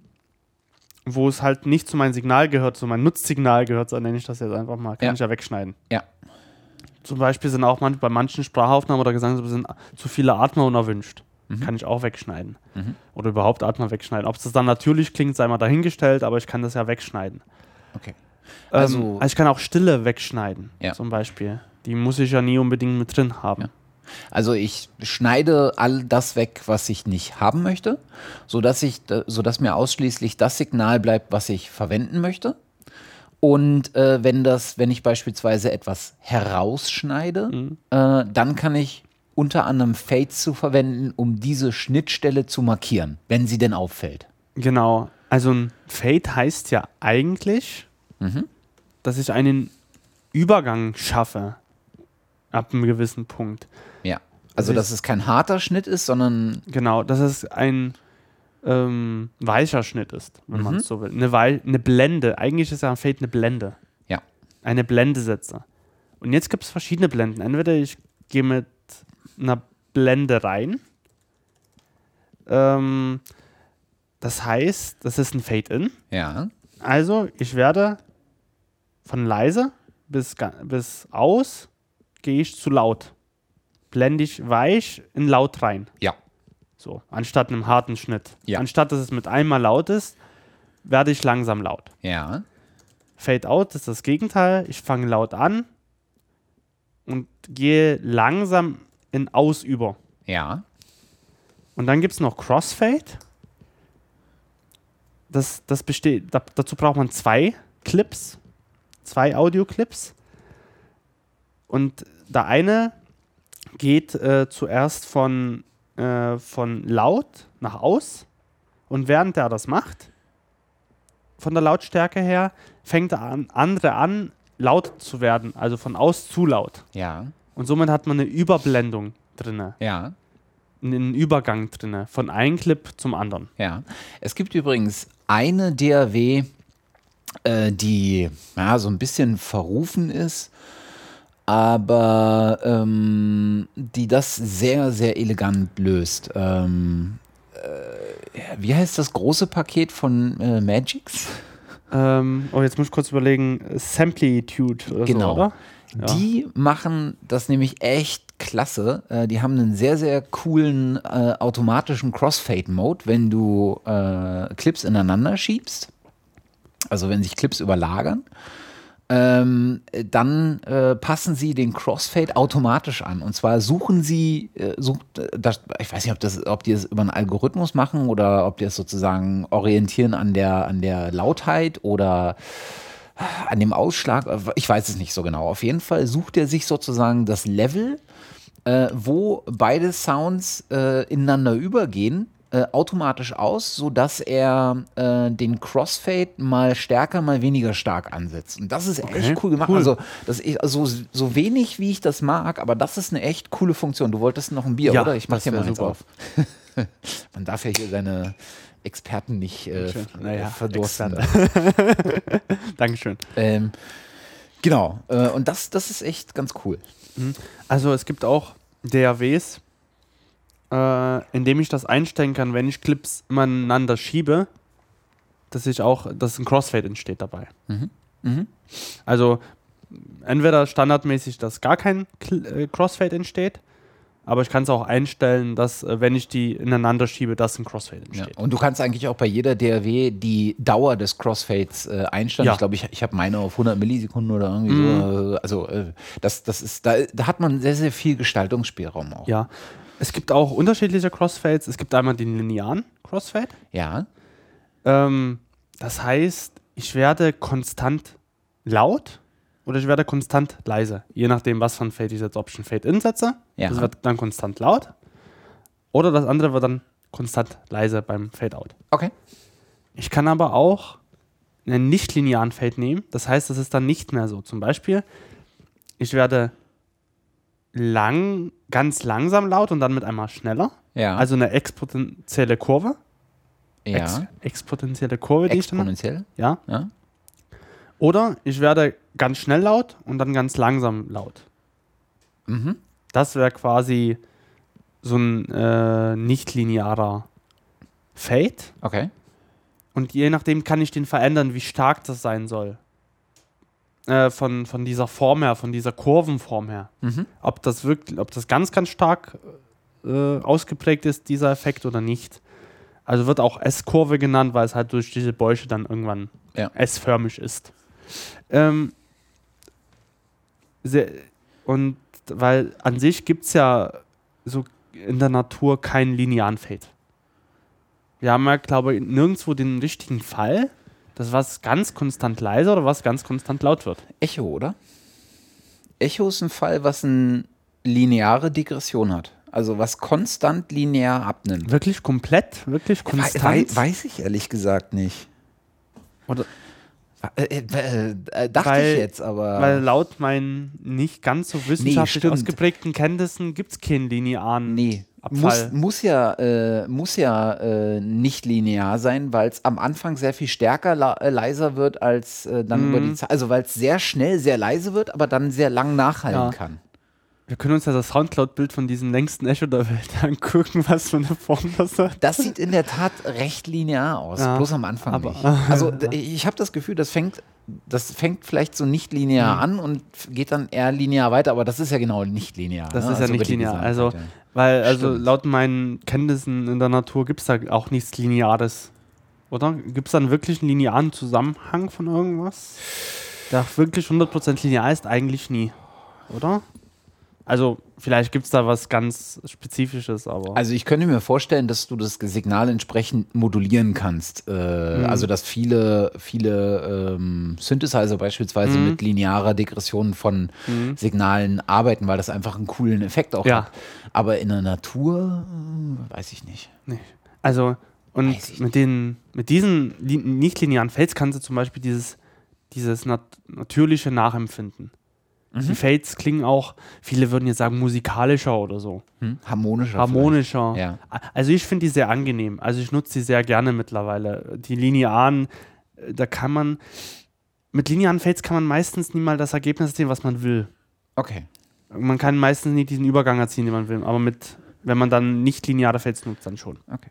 Übrigens, äh, ähm, äh, lustige äh, äh Trivia hier. Ähm, der äh, erste Fade äh, kam angeblich von Grandmaster Flash. Echt? Ja, der ist berühmt geworden, indem er den allerersten okay. Fade äh, zum oder den allerersten Crossfade, Beispiel äh, besser gesagt, äh, zum äh, Einsatz gebracht hat. wir erinnern uns, Grandmaster Flash, große amerikanische Hip-Hop-Legende und DJ-Legende. dürfte, glaube ich, jeder kennen. Ja ist auch in der Rock'n'Roll Hall of Fame. Das, cool. Da muss man schon. Muss man was können, um dort hinzukommen. allerdings, allerdings. Äh, das aber nur als, ähm, als, als äh, Trivia.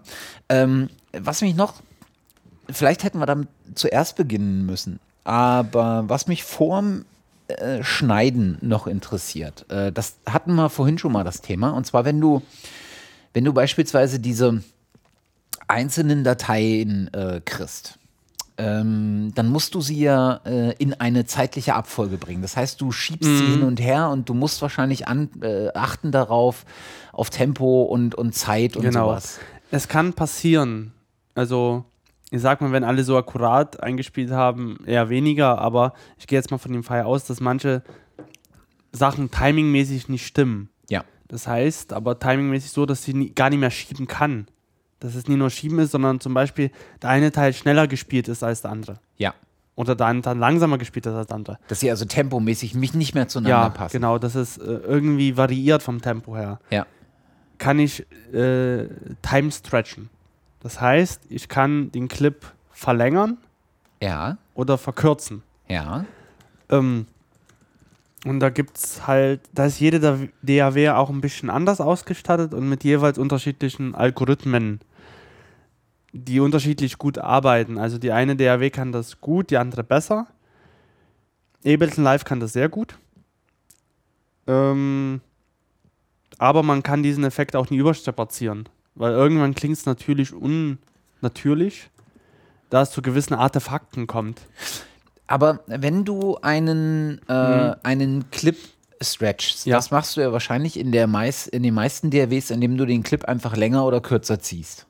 Ja, ist dann, genau. Trifft dann, äh, macht er dann nicht, oder würde er dann nicht in der Regel, würde es in der Regel nicht zu einem Pitching kommen, also zu einer Tonhöhenveränderung? Also man kennt das, spielt man. Äh, spielt man eine Kassette mit doppelter ja. Geschwindigkeit ab, wird, die, wird das so Mickey Mouse mäßig. Und spielt ja. man sie langsam ab, wird das zu so einem. Ne? Ja, obwohl das wieder eine Frage der Algorithmen ist. Okay. Es gibt zum Beispiel auch die äh, Schallplattenspieler von Technics, die äh, 100 die, oder die 1210er MK2, wie die, glaube heißen, wenn ich mich, wenn ich mich nie irre. Genaue Bezeichnung müssen wir nochmal nachliefern.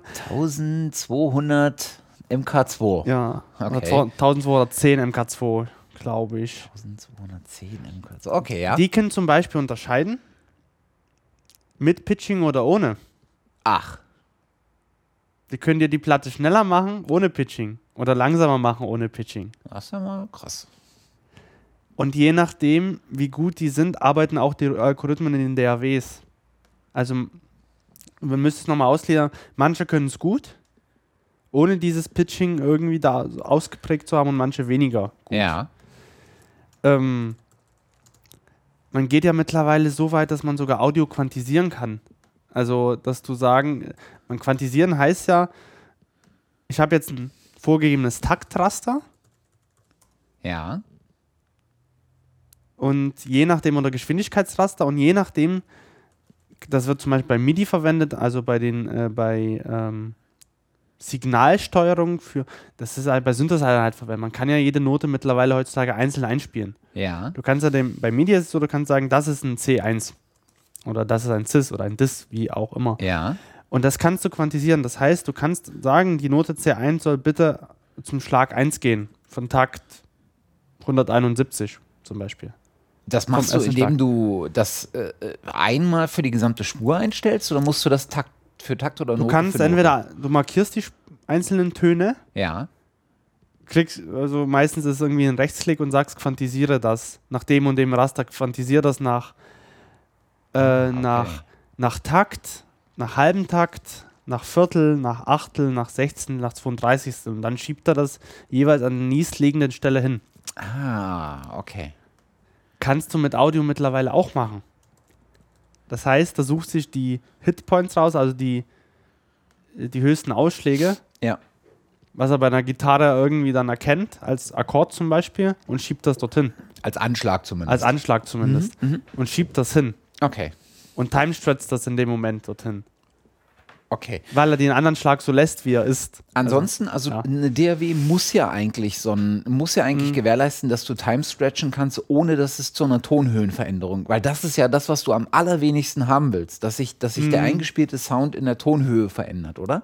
Also muss es ja, ja so ein pitching-freies Je nachdem, wie viel äh, Geld in die Entwicklung von den Algorithmen investiert wird. Verstehe.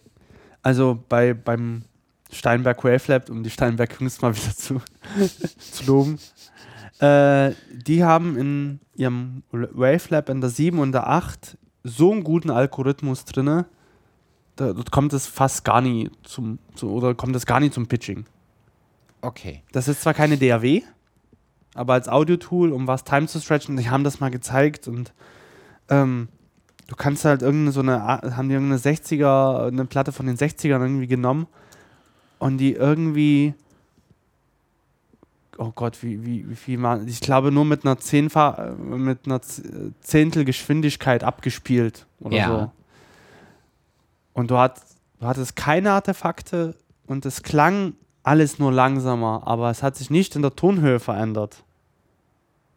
Okay.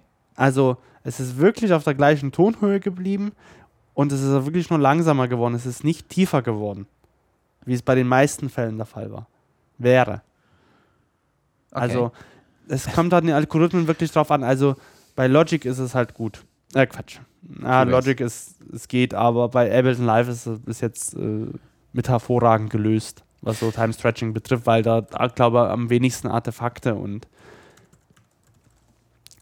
ähm, es gibt übrigens einen äh, ganz netten Artikel äh, dazu und zwar äh, erschienen schon 2007 bei Sound on Sound und ich gehe mal davon aus, dass die dass Cubase seine, seine Algorithmen seitdem auch äh, weiterentwickelt hat. Aber der, die haben explizit ähm, sich das mal angeschaut. Ich weiß gar nicht, was damals für eine Cubase-Version draußen war. Ich schätze Cubase 5 oder irgendwie mhm. sowas. Äh, auf jeden Fall haben die einen kompletten Artikel geschrieben über Time Stretching in, in Cubase. Und die haben einen ganz coolen Untertitel ähm, äh, äh, gefunden, den ich ganz, ganz nett finde. Der Artikel ist auch lesenswert. Äh, der heißt nämlich Cubase is packed uh, with as much functionality as Doctor Who's TARDIS for bending the laws of time and while the basics are easy, it pays to explore a little deeper. äh, ist ganz cool, so als, als Zeit, mm. äh, Zeitveränderungstool. Ähm, den, den verlinke ich mal. Muss man leider in der Vollversion äh, für zahlen. Ähm, ist bestimmt nicht mehr so wahnsinnig. Mm äh, wert, aber ich glaube, da, da erklärt man, da findet man das ein bisschen erklärt, worum es da eigentlich geht. Okay. So, ähm, äh, was passiert denn? Äh, du hattest hier noch sowas äh, mit reingeschrieben, äh, Tonhöhenkorrektur. Genau. Ist das nicht so ein Pitching-Effekt, dass man eventuell den, den, den Pitch, also die Tonhöhe verändern will? Ja, ähm, aber gewollt verändern will. Ja. Äh, in dem Sinne, ich habe eine Gesangsspur ja. Und ich stelle fest, dass der Sänger oder die Sängerin trifft an einer bestimmten Stelle den Ton nie. Wenn ich irgendwelche Aufnahmen bekommen mhm. habe mhm. mhm. und stelle fest, ah, das klingt noch nie so. Oder hat den Ton getroffen, aber ist noch nie ganz genau vom, vom, vom, vom Tuning her noch nie ganz passend. Ja. Kann ich mit einem bestimmten Tonhöhenkorrektur korrekt, Korrekturprogramm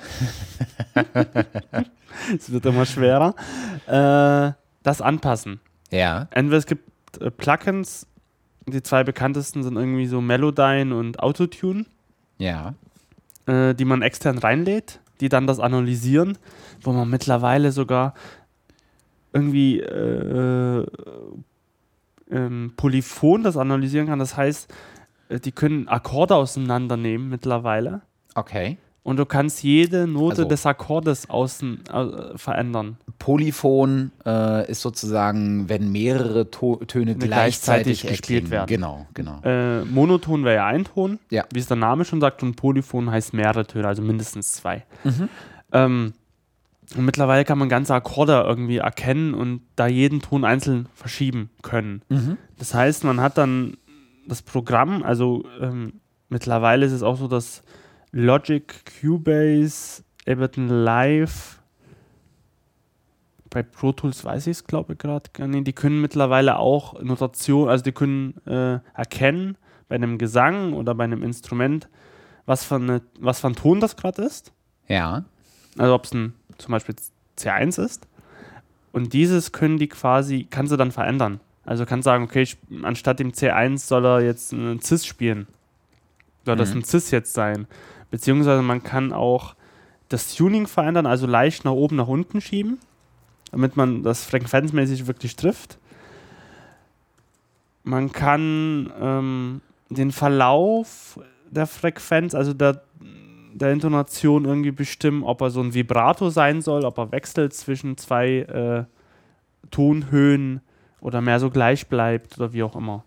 Also das lässt sich mittlerweile extrem beeinflussen. Ja. Mittlerweile ist das ja auch ein, ein durchaus sehr bekanntes äh, kreatives Tool geworden. Mhm. Ne? Es gibt ja ganze, äh, ganze, äh, ganze Bands, die sich über, über Autotune mhm. sozusagen definieren. Ne? Mhm. Kanye West äh, ist ja. so einer, der das extrem zum Einsatz bringt. Ja, oder ja, äh, äh, Daft Punk in Def früher Zeit. Genau, Daft Punk früher Zeit. Viel. Ja. Genau. Die, wo wo solche speziellen Stimmen irgendwie da Markenzeichen geworden sind. Ja. Äh, über Sinn und Unsinn kann man sich da auch sehr streiten. Ja. Es ist, gerade im Pop-Bereich ist es halt so, da kann man nie immer glauben, dass diejenigen so gut singen können, wie sie das auf der Aufnahme können. Ja. Weil da auch zum Teil sehr, sehr, sehr, sehr viel gemacht wird damit.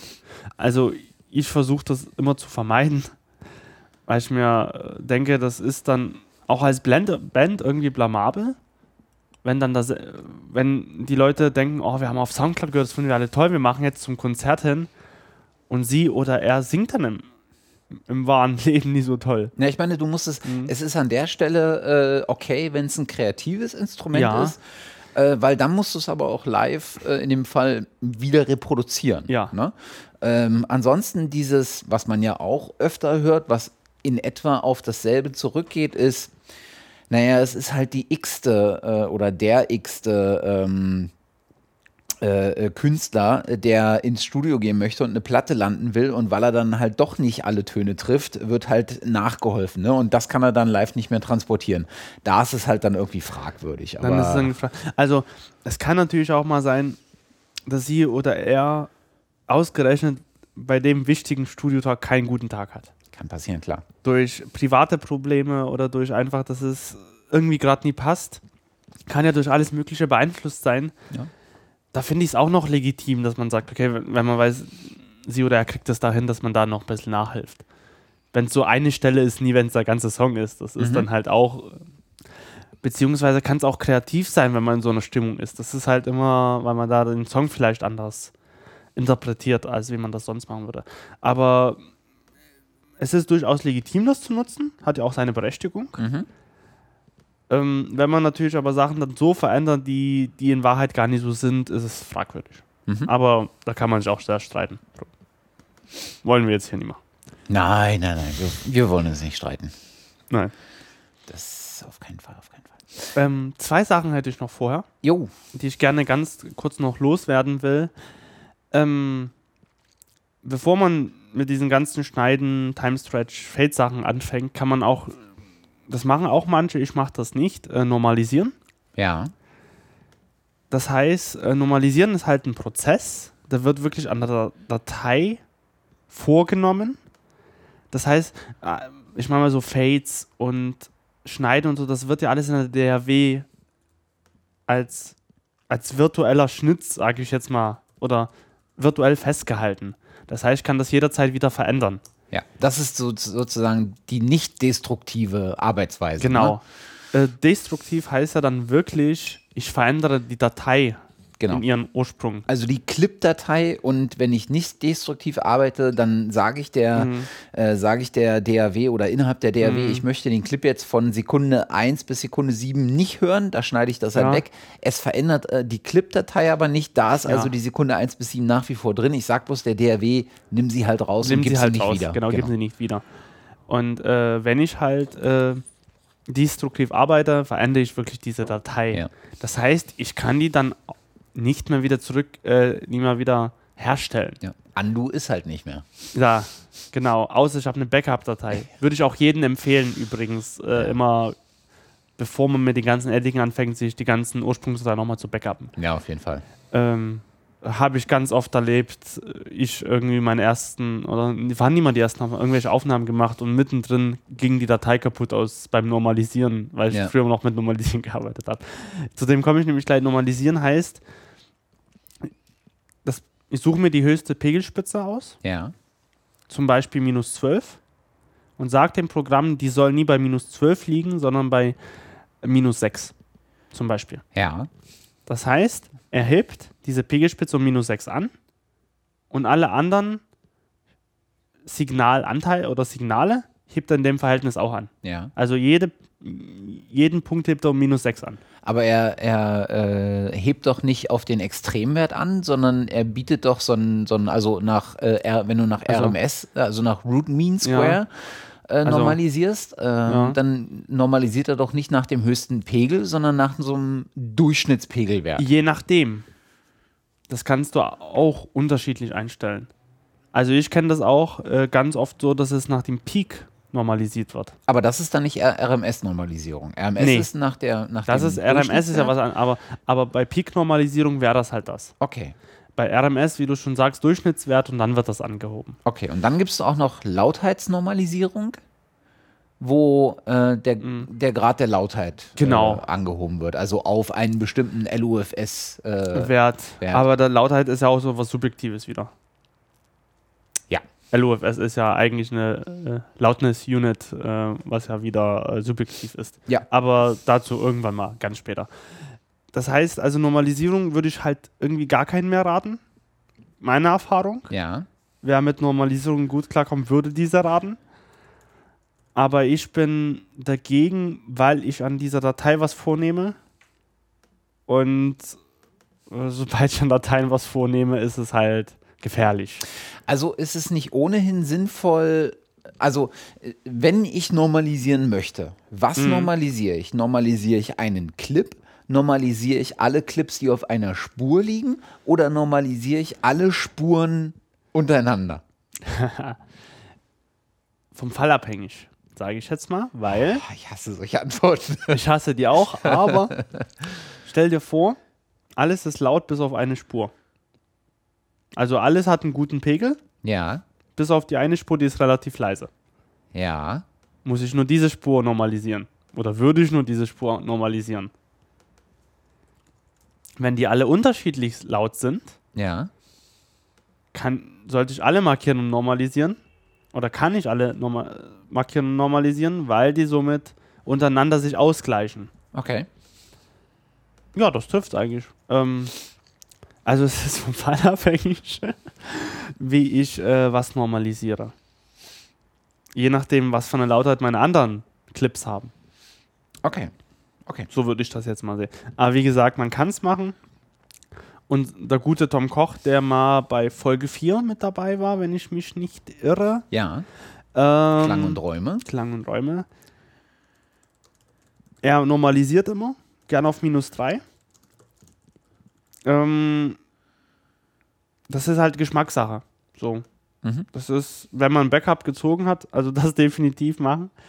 Ich habe mit Normalisierung eher schlechte Erfahrungen gemacht, deswegen mache ich diese nie. Aber das sieht jeder irgendwie anders. Ähm, was ich aber dagegen machen kann, was ich wesentlich sinnvoller finde zur Lautstärkeanpassung, ist Clip Gain. Ist das dieser Replay-Gain, der auch in dieser, äh, äh, in dieser Recommendation 128 ähm, empfohlen wird? Hat damit, glaube ich, nichts zu tun. Also Clip Gain heißt, ich habe einen Clip und ich kann die Lautstärke von den einzelnen Clips regeln. Doch, das ist genau Replay-Gain. Ja? Ist Ja. es doch genauso? Ja, ja. Das ist genau Ich der sozusagen, ähm, dass du ähm, die Clips auf so eine gemeinsame äh, Lautstärke bringst. Die, Ah, die, okay. also die, die gemeinsame wahrgenommene Lautstärke. Ah, okay. Dass du sozusagen die Lautstärke anpasst. Mhm. Also dann ist es dann doch damit gemeint, ähm, dass man sagt, okay, ich gehe jetzt auf den Clip und passe oder verändere die Lautstärke davon. Ja. So. Individuell. Und das wird halt nicht in der äh, äh, dekonstruktiv. Nee, Quatsch. Konst Jetzt komme ich nicht mehr aus. Dekonstruktiv. Doch, Wird dekonstruktiv. nicht dekonstruktiv gemacht, genau. weil du nicht das Signal an sich äh, veränderst innerhalb der Datei. sondern äh, nur in der DAW als Genau. Wert abgespeichert wird. Das soll jetzt so laut sein. Genau. Also es ist einfach ein Effekt, der zur Anwendung kommt, äh, der ähm, die, äh, die Verstärkung des, Mhm. es ist eine Verstärkung des Signals. Also Gain ist ja immer eine Verstärkung des vorliegenden Signals. Ähm, genau. Ähm, und ich mag Clip Gain sehr. Es wechselt aber wieder von DAW zu DAW, wie das gehandhabt wird. Pro Tools, Cubase, Ableton Live haben Clip Gain. Ja.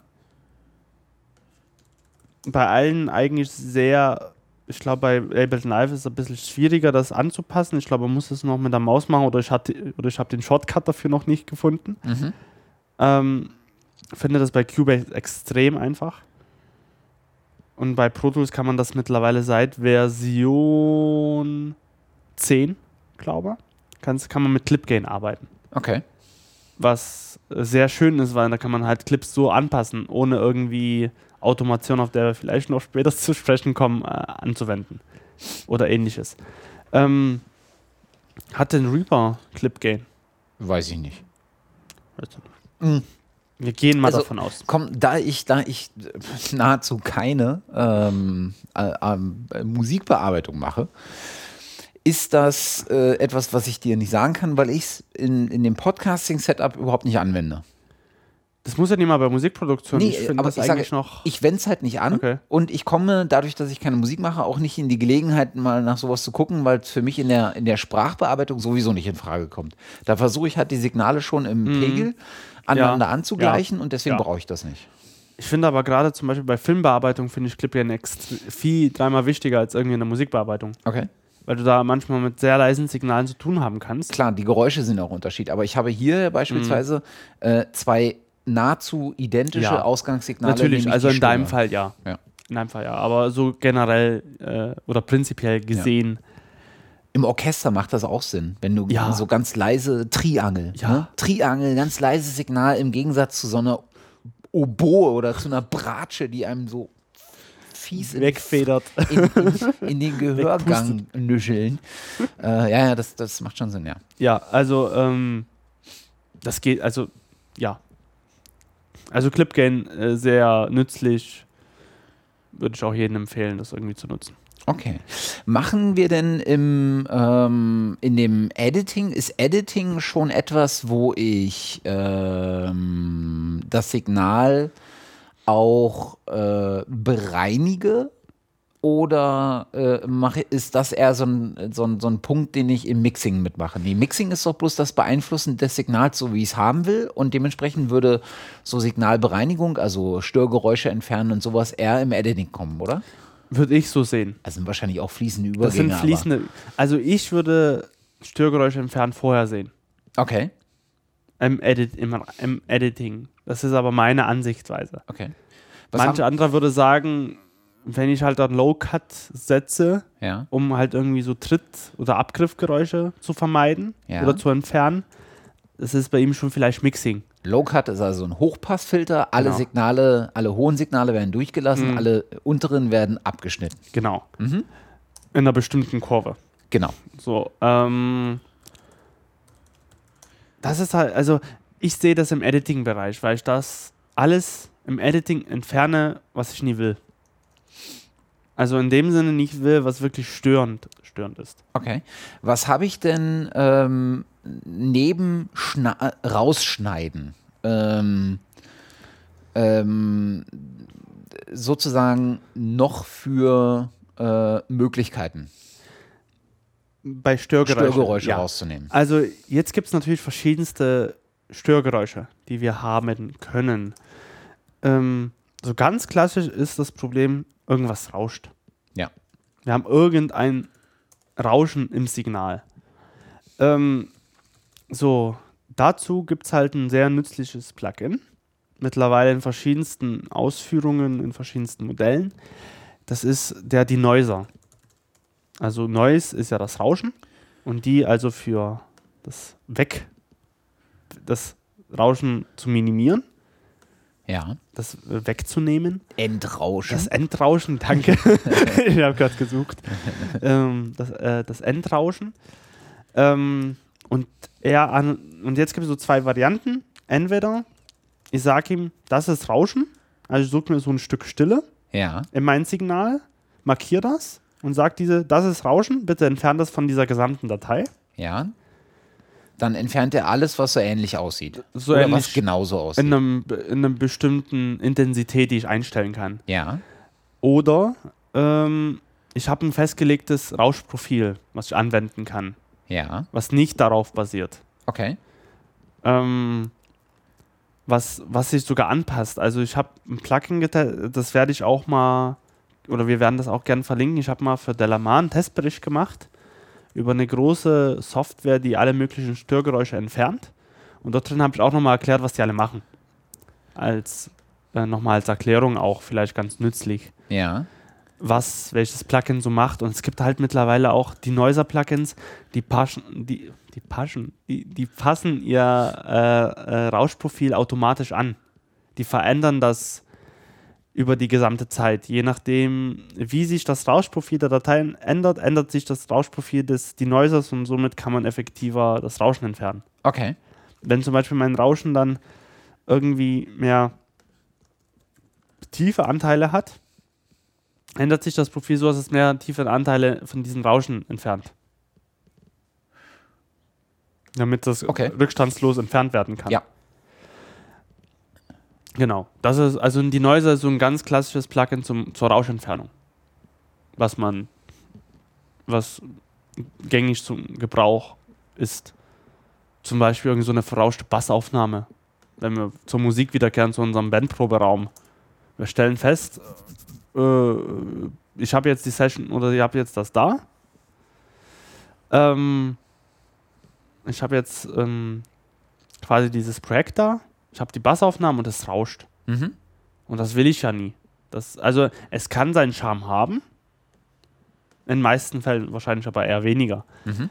Deswegen muss ich dann zwangsläufig die Spur entrauschen, mhm. um das zu beseitigen, dieses Bassrauschen.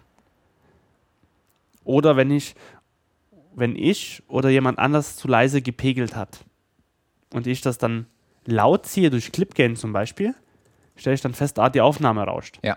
Weil äh, der Rausch-Signalabstand zu gering war. Ja. Durch das leise Pegeln. Da, das sind auch alles äh, Fälle, wo ich was entrauschen muss. Oder, um einen anderen Aspekt nochmal zu beleuchten, wenn ich zum Beispiel Schallplatten digitalisiere oder ganz alte Kassettenaufnahmen, kann das manchmal sein, dass die extrem zu viel rauschen. Und mhm. ich will, möchte dieses Rauschen nie haben. Deswegen nutze ich da auch ein Denoiser-Plugin, um dieses zu entfernen. Okay. Ja. Da gibt es da gibt's ja auch endlos viele Anbieter von irgendwelchen Denoiser-Plugins. Unzählig. Also es gibt irgendwie unterschiedlichste Kombinationen auch, die man verwenden kann. Also ähm, ein Bekannter, der quasi auch so eine Koryphäe so im Audiorestaurationsbereich ist, ähm, er hat auch eine gewisse Kombi, die er dann nutzt an verschiedenen Herstellern, an verschiedenen Plugins, die gut funktionieren miteinander. Mhm. Also da kann man, das ist auch so eine Wissenschaft für sich, wie man dann Ton irgendwie bereinigen kann. Es gibt aber natürlich auch noch andere Störgeräusche. Das ist ja nicht nur Rauschen, es kann so ein Knicken, ja. also so ein Klickern irgendwie ja. sein oder so ein Crackern, nenne ich das erst einmal so ein. Also Klick ist ja mehr so ein, so ein perkussiver Sound. Ja. Und äh, Cracks, das ist mehr so, so doch ein bisschen mehr mit mehr Körper, sage ich jetzt Klacksen. mal. Klacksen, ja, Klacksen trifft vielleicht eher. Aber, so. aber nee. Also es hat mehr K Körper, sage ich mal, so ein Klick. Ja. Also es ist so ein bisschen voluminöser halt, so ein bisschen okay. länger auch. Es ist nicht so perkussiv, sondern hat so mehr so mehr so einen Körper, würde ich das so nennen. Okay. Wie hieß denn das äh, Plugin, was du getestet hast für Delamar? Ich habe äh, den Isotope ja. RX3 Advanced äh, getestet. Ah ja. Ja, ja, ja, ja, ja. Ich äh müsste irgendwo bestimmt im ja, www. Habe ich, habe ich, habe ich, habe ich, hab ich. Genau, und dort habe ich auch nochmal verschiedene, äh, und da habe ich mal beleuchtet, was speziell in diesem Paket für Plugins angeboten wird, was die machen. Mhm. Und da steht es eigentlich auch nochmal gut drin. Mhm. Und ähm, was es noch gibt, ist sogar ein Declipper. Das heißt, ein Declipper, der kann übersteuertes Signal zum Teil wiederherstellen. Also eins, was klippt. Klippt. Äh, ne? Was also, der Name schon irgendwie sagt. Was dann, was dann äh, auf einem VU-Meter oder auf einem, auf einem Meter ähm, in den roten Bereich kommt und äh, was vor allen Dingen dann so e extrem verzerrt und einfach wehtut im Ohr. Genau. Und ähm, das kann man mit so einem Declipper ganz gut also je nachdem, wie gut der Algorithmus ist, äh, entfernen mhm. oder mindern. Mhm. Und als noch ein weiteres Beispiel, wir kennen das, glaube ich, ziemlich alle oder viele, so ein 50 Hertz Brumm. Ja. Was man bei einer Aufnahme gut äh, haben könnte. Ja. So. Ähm, ich habe halt so ein 50 Hertz Brumm und das kann ich mit so einem Hum Remover oder die Hammer Ich glaube, oder? Die Hämmer. Ham, irgend, mit die, irgend, oder die Hammer. Hammer, Hammer oftmals hat man die Kombination auch von beiden, Hammer Noise Reduction. Ja. Ist so eine beliebte Kombination äh, bei Tools, die sozusagen einen Rauschen äh, entfernen und äh, gleichzeitig äh, so eine, so eine äh, ähm, Brummunterdrückung ja. Äh, mitbringen. Kann man auch bei Instrumenten bietet sich da auch diese, äh, diese äh, so Isolation Boxes an, DI Boxes sind das, glaube ich, mhm. wo du einfach das Signal durch, ähm, äh, durchjagst und ähm, dann äh, entfernt es dieses äh, elektr elektrische Brummen. Also ich habe zu Hause, glaube ich, immer den, den, äh, die Palmer DI Box ja. genommen. das bietet so, sich manchmal ja. einfach an. Um das vorher zu trennen. Da habe ich nie mhm. im Nachhinein das Problem, dass ich, Entschuldigung, äh, dass ich was bearbeiten muss, dass ich irgendein Plugin noch einsetzen muss oder wie auch immer. Mhm. Obwohl, da hat mir jemand mal, ich weiß, glaube, hat das der Tobias Fleiklauber hat uns das so irgendwie erzählt im Gespräch, dass es da irgendwie so eine ganz krasse Hardware-Lösung gibt, die ganz extrem Störgeräusche entfernen kann. Echt? Ich glaube, es hat, hat er uns das nie sogar erzählt mit, ähm, mit, wenn man in der Disco irgendwas total übersteuertes aufnimmt, so ein Gespräch und die Software kann oder diese Hardware kann das so alles entfernen, dass du das Gespräch wieder verstehen kannst. Also irgendwie total äh, krass und teuer. Aber das ist, das ist ja eher dann weniger äh, Brummen entfernen hat, als vielmehr so ja, äh, hat natürlich mit Fre einen Frequenzfilter.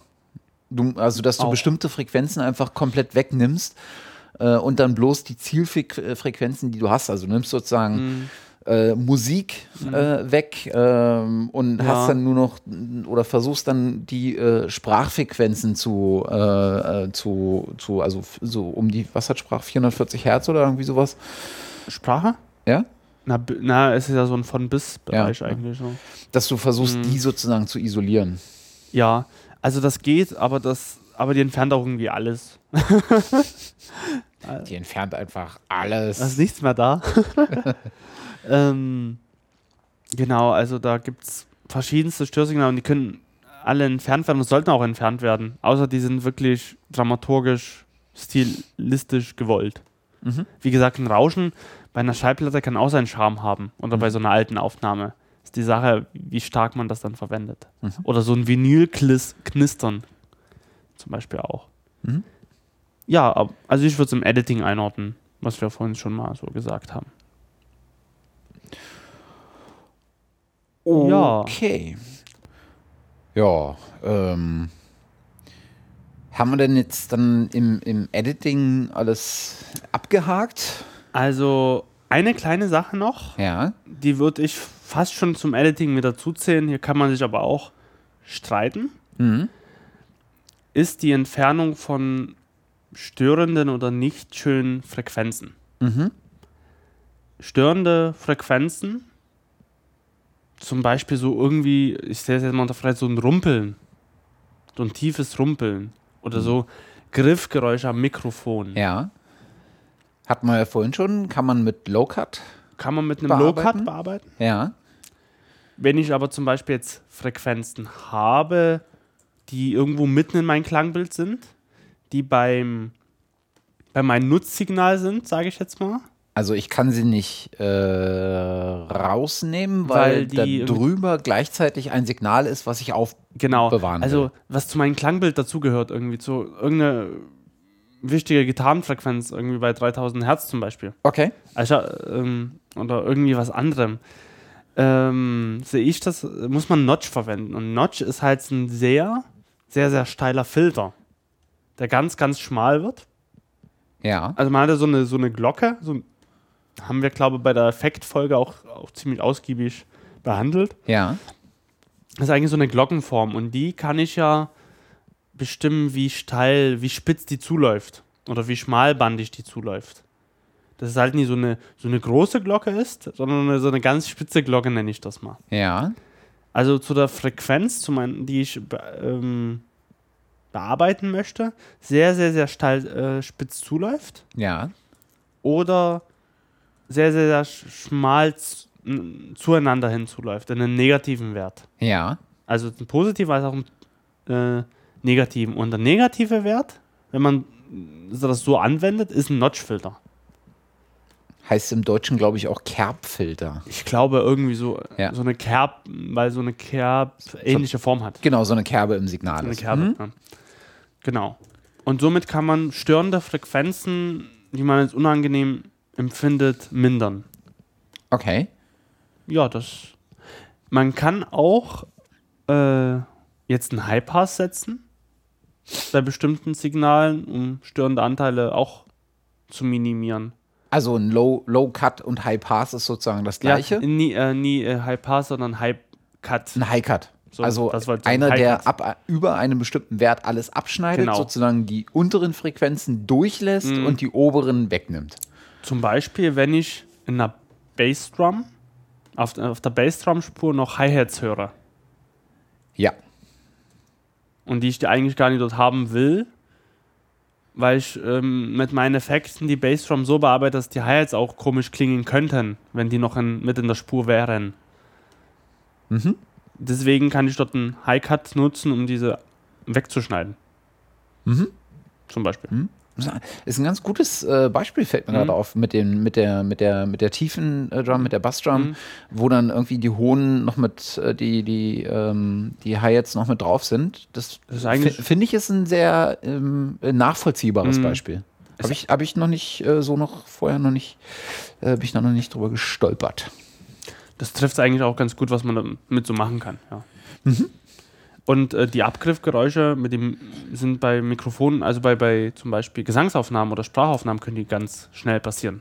Mhm. Und dort ist halt dieser Low Cut äh, wichtig, weil äh, zum Beispiel diese Abgriffgeräusche, die sind unterhalb der 10, äh, der 10, 100 sage ich so, der 100 äh, Hertz. Mhm.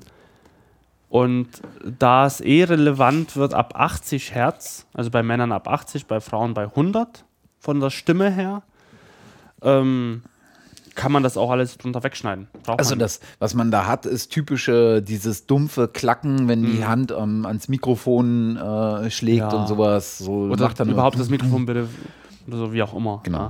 Ja, ähm, ja genau. Okay. Ich würde mal sagen, wir haben das Editing abgeschlossen. Sehr schön. Dann äh, befinden wir ja uns äh, sozusagen in dem nächsten äh, gleitenden Prozessschritt, sage ich mal, mhm. was man in, der, äh, in den man dann in der Postpro kommt. Ähm, und äh, gehen eigentlich dahin, dass wir die Signale, die wir jetzt bereinigt haben mhm. Äh, und sozusagen so geschärft haben, dass wir sie weiterverwenden mhm. möchten, jetzt kreativ beeinflussen und gestalten wollen. Genau es gibt, wir fangen mal mit einem Punkt an, da wird aber eigentlich schon beim Editing oder, bei, oder kurz vorm Editing passieren, mhm. weil man sich das angenehm gestaltet, und zwar Lautstärkeverhältnisse der einzelnen Spuren grundsätzlich anpassen. Hat also nichts mit Normalisierung zu tun? Nein. Sondern ist nochmal was anderes. Hat quasi, wenn wir unsere einzelnen Spuren haben, und jede Spur ist ja eigentlich auch ein Kanal, wie auf einem Mischpult. Ja. Das heißt, ich kann von jeder Spur, von jedem Kanal die Lautstärke regeln mhm. mit einem Fader. Ja. Und das wird man, wie gesagt, schon irgendwie beim Editing machen, um sich schon ein ange angenehmes Lautstärkebild von allen zu machen. Das heißt, wenn mir gerade irgendwie der Gesang zu laut ist, werde ich den runterdrehen. Wenn, wenn ich den Bass gar nicht höre, werde ich den lauter machen. Geht es darum, um ein Verhältnis, das für mich als Hörer Nee, für mich als, äh, als äh, derjenige, der gerade den, den Mix oder das mhm. Editing macht.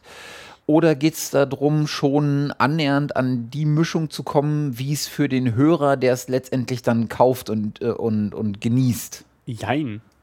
Also, du wirst ja grundsätzlich den Mix so anfangen, wie deine Hörgewohnheiten sind. Ja. Du wirst die Bassdrum zum Beispiel so laut machen, wie du die, äh, wie du die kennst den Gesang so laut machen, dass er angenehm ist. Ja. Du wirst die, die Snare Drum nie so laut machen wie die Bass Drum. Ja. Und so weiter und so weiter. Also, und irgendwo entspricht es ja dann doch auch so ein bisschen den Hörgewohnheiten der, Le der, der Leser, jetzt schon der Zuhörer. Ja. So, weil das vieles ja durch heutzutage auch ähnlich funktioniert. Du wirst es dem Song entsprechend anpassen. Mhm. Erstmal grundsätzlich, wo du sagst, okay, das ist eher, die Stelle ist eher mehr, ich sag jetzt mal, intim für einen bestimmten Song, da wirst du es nie so laut machen. Mhm. An der Stelle erstmal so. Oder so. Das ganze Song ist eher intim, da wirst du nie so viel Aber versuche ich nicht alle Songs auf einer Platte beispielsweise gleich laut zu machen? Untereinander. Oder? Im Verhältnis zueinander. Also klar hast du bei einem Song leise Stellen, aber ähm, Ja, jetzt müssen wir halt unterscheiden, ob wir bei einem Song sind, weil du sprichst jetzt mehr vom Mastering. Ja. Dass du, dass du viele Songs hast und die untereinander anpasst von der ja. Lautstärke. Aber ich mache doch auch innerhalb eines Songs, mache ich doch nicht eine gesamte Spur über die gesamte Spurlänge leiser, sondern will ja eventuell Ja. bestimmte Passagen bloß Genau. leiser haben. Aber so eine gewisse, so ein Grundverhältnis Okay, erstmal okay. grundsätzlich. Okay. Wenn das zum Beispiel in dem Refrain, was in vielen Fällen der lauteste Part ist oder der intensivste Part ist Ja. Vom ganzen Song, dort kann man es anpassen schon mal. Das Mhm. sagst, okay, so laut muss dort meine Bassdrum sein, meine Snare Drum, Hi-Hats, Gesang, Bass, Pipapo. Also wenn mein Song irgendwie, wenn mein Refrain irgendwie auf 6 dB äh, gepegelt ist, äh, äh, also minus 6 dB, äh, und äh, mein, mein Gesang aber äh, raussticht, weil er irgendwie auf gegen 0 dB, dann ziehe ich den eher ein bisschen runter, damit er wieder ins Gesamtbild passt. Genau, Und nicht so heraus, heraussticht, Genau, es sei genau. denn, er soll herausstechen. ja, Okay, okay, verstehe. genau, genau. Ähm, Mm, wenn du diese Lautstärkeverhältnisse, Ja. nehmen wir mal an, du bist jetzt doch jemand, der normalisiert vorher. Ja. Mache ich denn diese Lautstärkeanpassung, bevor ich normalisieren würde? Oder mache ich und, und Replay, also diese Ja. äh, Clip Gain äh, anwende, oder mache ich das erst danach? danach. Dann, okay. Also du optimierst Genau. sozusagen das Signal und dann stellst du es aufeinander ein. Genau, weil ähm, das würde sich auch verändern, wenn ich zuerst äh, das anpasse Ja. mit den Feldern und dann normalisiere, habe ich ja wieder verschiedene Lautstärkeverhältnisse. Okay, verstehe. Ja. Ähm, deswegen würde ich das danach machen. Ja. Genau. Also ich stelle mir so einen gewissen relativ nahes äh, Lautstärkebild schon mal dar, Ja. wie das so, wie das von der Lautstärke klingen soll. Das ändert sich dann sowieso so immer so ein bisschen, weil ich ja Effekte drauf anwende. Ja. Und die äh, verändern ja die Lautstärke auch zum Teil wieder. Mhm. Also ich muss sowieso dann nochmal eine Endanpassung nochmal machen. Ähm, aber so erstmal so ein grundsätzliches Lautstärkeverhältnis zu haben, womit man arbeiten kann, finde ich durchaus sinnvoll. Okay. Ja, das würde ich zumindest mal so sehen, dass man das Ähm, machen sollte. wenn ich dann, äh, du hast jetzt schon den nächsten Schritt sozusagen Mhm. angesprochen. Ich habe sozusagen jetzt, ähm, nachdem ich äh, äh, das äh, ähm, geschnitten habe und alles bereinigt habe, habe ich jetzt alle Lautstärken so angepasst, wie ich sie in dem Mix, den ich jetzt machen möchte, äh, als angenehm für mich empfinde. Und jetzt würde ich mir sozusagen überlegen, wo fange ich an, das Signal kreativ zu beeinflussen. Ne? Also zum Beispiel durch äh, Effekte, durch EQs, äh, solche Geschichten. Zum Beispiel, also je nachdem, was für einen Kompressor ich nehme, was, je nachdem, was für einen EQ ich nehme oder einen Effekt nehme, alle haben ja eine unterschiedliche Klangfarbe. Mhm. Irgendwie die EQs unter den DAWs klingen irgendwie alle unterschiedlich, zum Beispiel. Auch dieselben? Hast du mal EQs äh, äh, in verschiedenen DAWs getestet, ob sie in derselben Einstellung auf demselben Signal andere Ergebnisse bringen? Ja. Je nachdem, wie sehr, also die bringen schon teilweise wirklich unterschiedliche Ergebnisse. Also zum Teil sehr fein, Ja. aber die sind unterschiedlich. Also wenn ich so einen Standard EQ bei Logic und bei Cubase nehme und die beide gleich einstelle, beim gleichen Signal, mit gleichen Einstellungen, klingen die trotzdem ein bisschen unterschiedlich. Okay. Was ist denn so ein, so ein ich glaube, so ein, so ein Standard-EQ, der wirklich bei nahezu allen DAWs dabei ist, ist dieser äh, Apple Parametric äh, 7 Irgendwas. 10-Band-EQ oder irgendwie Ja. sowas. Der ist, glaube Ja. ich, äh, immer dabei. Der ist immer dabei, ja. Okay. Und je nachdem, man weiß ja auch zum Beispiel nie, wie diese Glocke, wie schmalbandig die eingestellt ist. Die kann ja auch unterschiedlich bei, bei, unterschied bei den gleichen DAWs sein. Ah, verstehe. Also Mhm. du, die, die Art und Weise der Modulation Mhm. könnte sich auch äh, bei DAWs unterscheiden. Genau. Oder was für ein Algorithmus dahinter steckt. Das ist doch aber eigentlich totaler Humbug. Ich meine, warum entwickelt jemand, also an dem Punkt frage ich mich, würde ich mich dann fragen, Okay, warum gibt es dann äh, Anbieter äh, oder gibt es dann Plugins von Drittanbietern, äh, die bei jeder DAW gleich heißen, ähm, aber unterschiedlich klingen? Wäre es dann nicht viel sinnvoller, den gleichen Klang zu unter, äh, versuchen zu erreichen, dann entsprechend für jede DAW ein eigenes Plugin zu produzieren, was aber am Ende über das Plugin immer denselben Klang ergibt. Also sozusagen auf die DAW zu, spezifisch zugeschnittene. Das ist ein Hersteller jetzt. Plugins. Nee. Nee, das ist, dass du einfach sagst, okay, ich habe mhm. ein, hab ein Soundbild, das möchte ich mit dem ja. EQ erreichen. Das soll bei jeder DAW gleich klingen.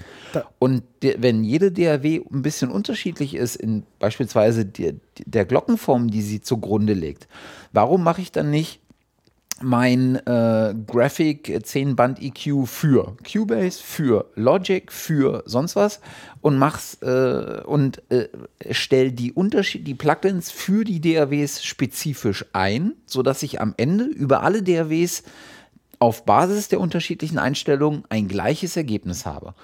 Äh, und mach und weil jetzt ist es ja so, du machst ein Plugin als VST mhm. oder als mhm. AU und das kann in verschiedene ähm, mhm. ähm, ähm, ähm DRWs äh, ein, äh, ja. eingeladen werden, erzeugt dann aber leicht unterschiedliche Ergebnisse. Das finde ich irgendwie merkwürdig. Nee, das macht es ja nie. Aber ich denke, die unter das gleiche. Die Plugin internen. Nee, die internen eigenen Plugins. Jetzt, oder wir verstehen uns gerade, glaube ich, so ein bisschen, oder wir denken da so ein bisschen an vorbei. Ja. Ich meine, wenn ich jetzt den Channel EQ von Logic nehme, ja. den Standard, und den gleichen Channel Standard EQ von Cubase. Ah, also nicht ein externes Plugin. Nicht ein ex ah. externe Plugins kriegen alle gleich. Das habe ich, da habe ich dich jetzt falsch also, verstanden. Okay. Ja, oder ich habe mich vielleicht undeutlich ausgedrückt. Also die externen Plugins, die kriegen alle gleich. Okay, das macht Sinn. Also wenn ich ein VST-Plugin nehme, gleiche Einstellung, auf gleichen Sound, auf allen DAWs, da klingen überall gleich. Ah, Aber verstehe. diese Channel-EQs, ja. Geschichten, die intern sind, selbst wenn ich die überall die gleichen Werte habe, das gleiche Signal, klingen die unterschiedlich. Mhm. Mhm. Weil die unterschiedlich konzipiert sind. Was man eigentlich nie denkt. Also, also sie klingen alle so ein bisschen unterschiedlich. Mhm. Okay, verstehe. So, weil die Algorithmen da so auch unterschiedlich konzipiert sind. Mhm. Das auf jeden Fall. Okay. Jetzt weiß ich schon. Ja, genau, dort waren wir nämlich. Und zwar, es gibt natürlich Vintage EQs zum Beispiel. Ich hatte jetzt gerade äh, die Gelegenheit auch äh, für Delamar unter anderem ähm, ein paar Vintage EQs zu testen, die es eigentlich nur bei Abbey, Abbey Road gab. Die Abbey Road Studios in London. Ähm, und das waren halt EQs, speziell nur für Höhen, wo man die Höhen bearbeiten konnte und diese anheben und absenken, ohne dass die klirren oder zerren. Ja zum Beispiel. Das war da äh, möglich. Also und, äh, aber andere ähm, EQuser-Plugins würden halt zerren bei den Höhen oder würden irgendwie so dreckig klingen oder so. Also da hat irgendwie jeder EQ, jedes Plugin, jedes Gerät irgendwie seine Eigenheiten mhm. vom Klang her. Und jeder Kompressor hat irgendwie seine Eigenheiten. Wir haben ja auch schon ähm, eine ganze äh, Menge zu EQs und Kompressoren und sowas so äh, in, in, der entsprechenden mhm. Folge dazu gemacht. Mhm. Was mich jetzt noch interessieren mhm. würde, äh, worüber wir damals nicht gesprochen hatten, wenn ich mich recht erinnere, also über Funktionsweise mhm. und sowas, was die jeweiligen äh, Dinge machen, mhm. haben wir gesprochen und ich weiß jetzt gar nicht, äh, welche Folge das war. Ich glaube, das war Folge 7 bin oh, mir Effekt, aber. Effekt Wahnsinn. Nee, Effekt, äh, Soundmodulation hatten wir die genannt. Ich glaube, es war Folge 7. Es war Folge 7, ganz hervorragend. Also, wer äh, Funktionsweise und sowas gerne haben möchte, kann doch nochmal in der äh, Folge 7 äh, nachschauen. Äh, was mich jetzt interessieren würde, wäre, äh, was bringe ich denn beim äh, Mixing in welcher Reihenfolge am besten zum Einsatz? Also fange ich mit einem EQ an oder fange ich mit einem Kompressor an oder stelle ich den Kompressor ganz ans Ende und wende ich den Kompressor auf eine Spur oder auf mehrere Spuren an, nehme ich einen Gesamtkompressor für den Gesamtmix, wobei das wahrscheinlich eher, eher Mastering kommt, dann nehme ich mhm. eventuell nochmal für alle Spuren Kompressor. Ähm, also, wie fange ich an? EQ, Kompressoren, Effekte? Alles. Alles mit einmal. Ähm, das ist auch wieder so ein, so ein Glaubenskrieg. Was zuerst, EQ oder Kompressor? Also, ähm, ich sehe das so, dass ich mit einem EQ zum Beispiel so einen Standard-EQ nehme. Ja. Von Logic oder von Cubase oder von was auch immer. Und dort erstmal Signale absenke, die entweder ein bisschen störend sind, also die zu präsent sind, mhm. Signalanteile. Oder noch was absenke, was ich nie so will. Mhm. Das durch den Kompressor jage. Ähm, weil somit verstärkt er diese Signale, die, ich, äh, die Frequenzen, die ich nicht haben will, nie noch mehr. Ja. Und bearbeite dann mit einem EQ nur noch die Sachen, wo ich die reindrehen will, wo ich Frequenzen anheben will. Ja. Zum Beispiel. Also, das wäre so eine, so eine Kette von EQ, Kompressor, EQ. Manche machen das nur EQ, dann Kompressor. Mhm um das quasi erstmal alles abzusenken und anzuheben und dann zu komprimieren. Manche machen das aber auch so, die machen wie meine Kette, weil durch den Kompressor so ein gewisser Anteil an Höhen verloren geht. Es wirkt ein bisschen matschiger und dann kannst du die, die Höhen wieder ein bisschen rausarbeiten, genau. dass es wieder so ein crispy Sound gibt. Genau. Mhm. So, so, so, so, diese Präsenz wieder so ein bisschen reinholen, ja. die durch verloren geht durch den Kompressor. Die ist, gerade bei starker Kompression kann es sehr schnell passieren, dass da Höhen irgendwie flöten gehen. Ja. Ähm, deswegen, es gibt eigentlich keine Regel. Auch das, wenn man im Internet so ein bisschen recherchiert und andere Leute fragt, es hängt wirklich von der Situation ab. Ob man EQ Kompressor oder Kompressor EQ verwendet. Hm. Oder Kompressor, äh, oder EQ, Kompressor oder EQ. Okay. Also und auch fallabhängig. Ja. Ich mache es wirklich gern mittlerweile so: EQ, um, Stör um, um Frequenzen erstmal abzusenken, dann Kompressor, dann EQ. Um dann wirklich Sachen anzuheben. Hm. Ähm, und dann ist doch die Bandbreite eigentlich äh, nahezu unbegrenzt, was du dann noch für Effekte äh, heranziehst, ja. um einfach kreativ mhm. das Signal zu beeinflussen, oder? Eigentlich auch schon davor. Also ich kann auch davor alles irgendwie Mögliche beeinflussen und dann EQ und Kompressor einsetzen. Es ist aber am Anfang, glaube ich, wirklich sinnvoll, erstmal einen EQ zu nehmen und da Sachen wegzunehmen, die man nie will. Mhm. Um nie die nochmal zu verstärken halt. Mhm. Aber man kann das irgendwie, der Kreativität sind irgendwie keine Grenzen gesetzt. Und es ist ja auch wirklich bei Musik oder beim Ton so äh, Regel 1, es gibt keine Regeln, Regel 2, Regel 1 irgendwie. Also ganz oder minimal. Regeln. Mhm. Ja, es sind wahrscheinlich eher, die Regeln sind wahrscheinlich eher dadurch ähm, gesteckt, dass du bestimmte physikalische Gegebenheiten einfach beachten solltest. Das ja. Ne, also da, eher die Regeln, die, die dir, äh, die die Natur dir setzt, als ähm, oder die Naturgesetze vielmehr, mhm. äh, die setzen, also sowas wie äh, du kannst halt, äh, solltest halt, ähm, ja, ich kann jetzt kein Beispiel konstruieren. Also, weiß nicht, ein Denoiser solltest du vor der Kompression einsetzen, weil sonst verstärkst du das Rauschen einfach mit. Ja. Ne? Solche Geschichten. Also, so ein paar, sag mal, logische Gegebenheiten ja, vielleicht, ja, die man genau. sich so mal so durchdenken äh, soll.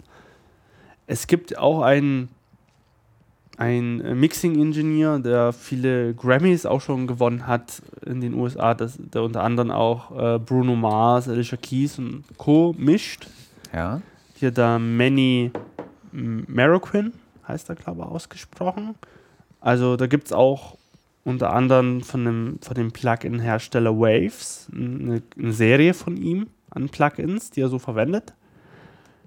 Ähm, und er hat mal, das habe ich mal in einem Interview mal gelesen, gesagt, äh, dass er gar nicht nach so technischen Gegebenheiten geht in dem Mix, äh, die irgendwie jetzt äh, technisch richtig sein sollen, zum Beispiel so irgendwie so äh, Stereobreite oder sowas, er hat gesagt, na, wenn es nie monokompatibel ist, das heißt, wenn das Küchenradio das halt nie hergibt, aber für den Mix an sich gut tut, was den Stereo halt super wiedergibt oder wiedergeben kann, dann ist mir das, ist ihm das auch egal. Also achtet viel mehr auf die Kreativität und auf den, auf den Ausdruck des Mixes als irgendwie auf technische Pegel mhm. oder Messungen mhm. in irgendeiner Form. Deswegen also ist da, da eigentlich, wenn du so willst, so ein Stückchen meint, im Editing ist halt sehr, sehr großer Anteil Handwerk. Mhm. Im Mixing ist ein sehr, sehr großer Anteil einfach ein Gespür, ein kreatives Gespür für die Wirkung dessen, was du da tust. Ja, genau. Obwohl, ein was muss man ja auch sagen, beim Editing, Fates können auch kreativ sein. Oder kreativ eingesetzt ja, werden. Ja, ja. Also das ist definitiv so ein Teil, wo man sagen kann, okay, da kann man auch kreativ schon eingreifen. Okay. Bei einem Übergang oder okay. so. Aber die Last, so die kreative Last ja. ist eher so im, im Mixing. Auf jeden Fall. Dass man da dem Ganzen eine Richtung gibt. Mhm. Wenn es gute Aufnahmen sind, ein gutes Editing vorher gab, will man ja dem Ganzen ja mit dem Mixing mehr eine Richtung auch schon geben. Okay.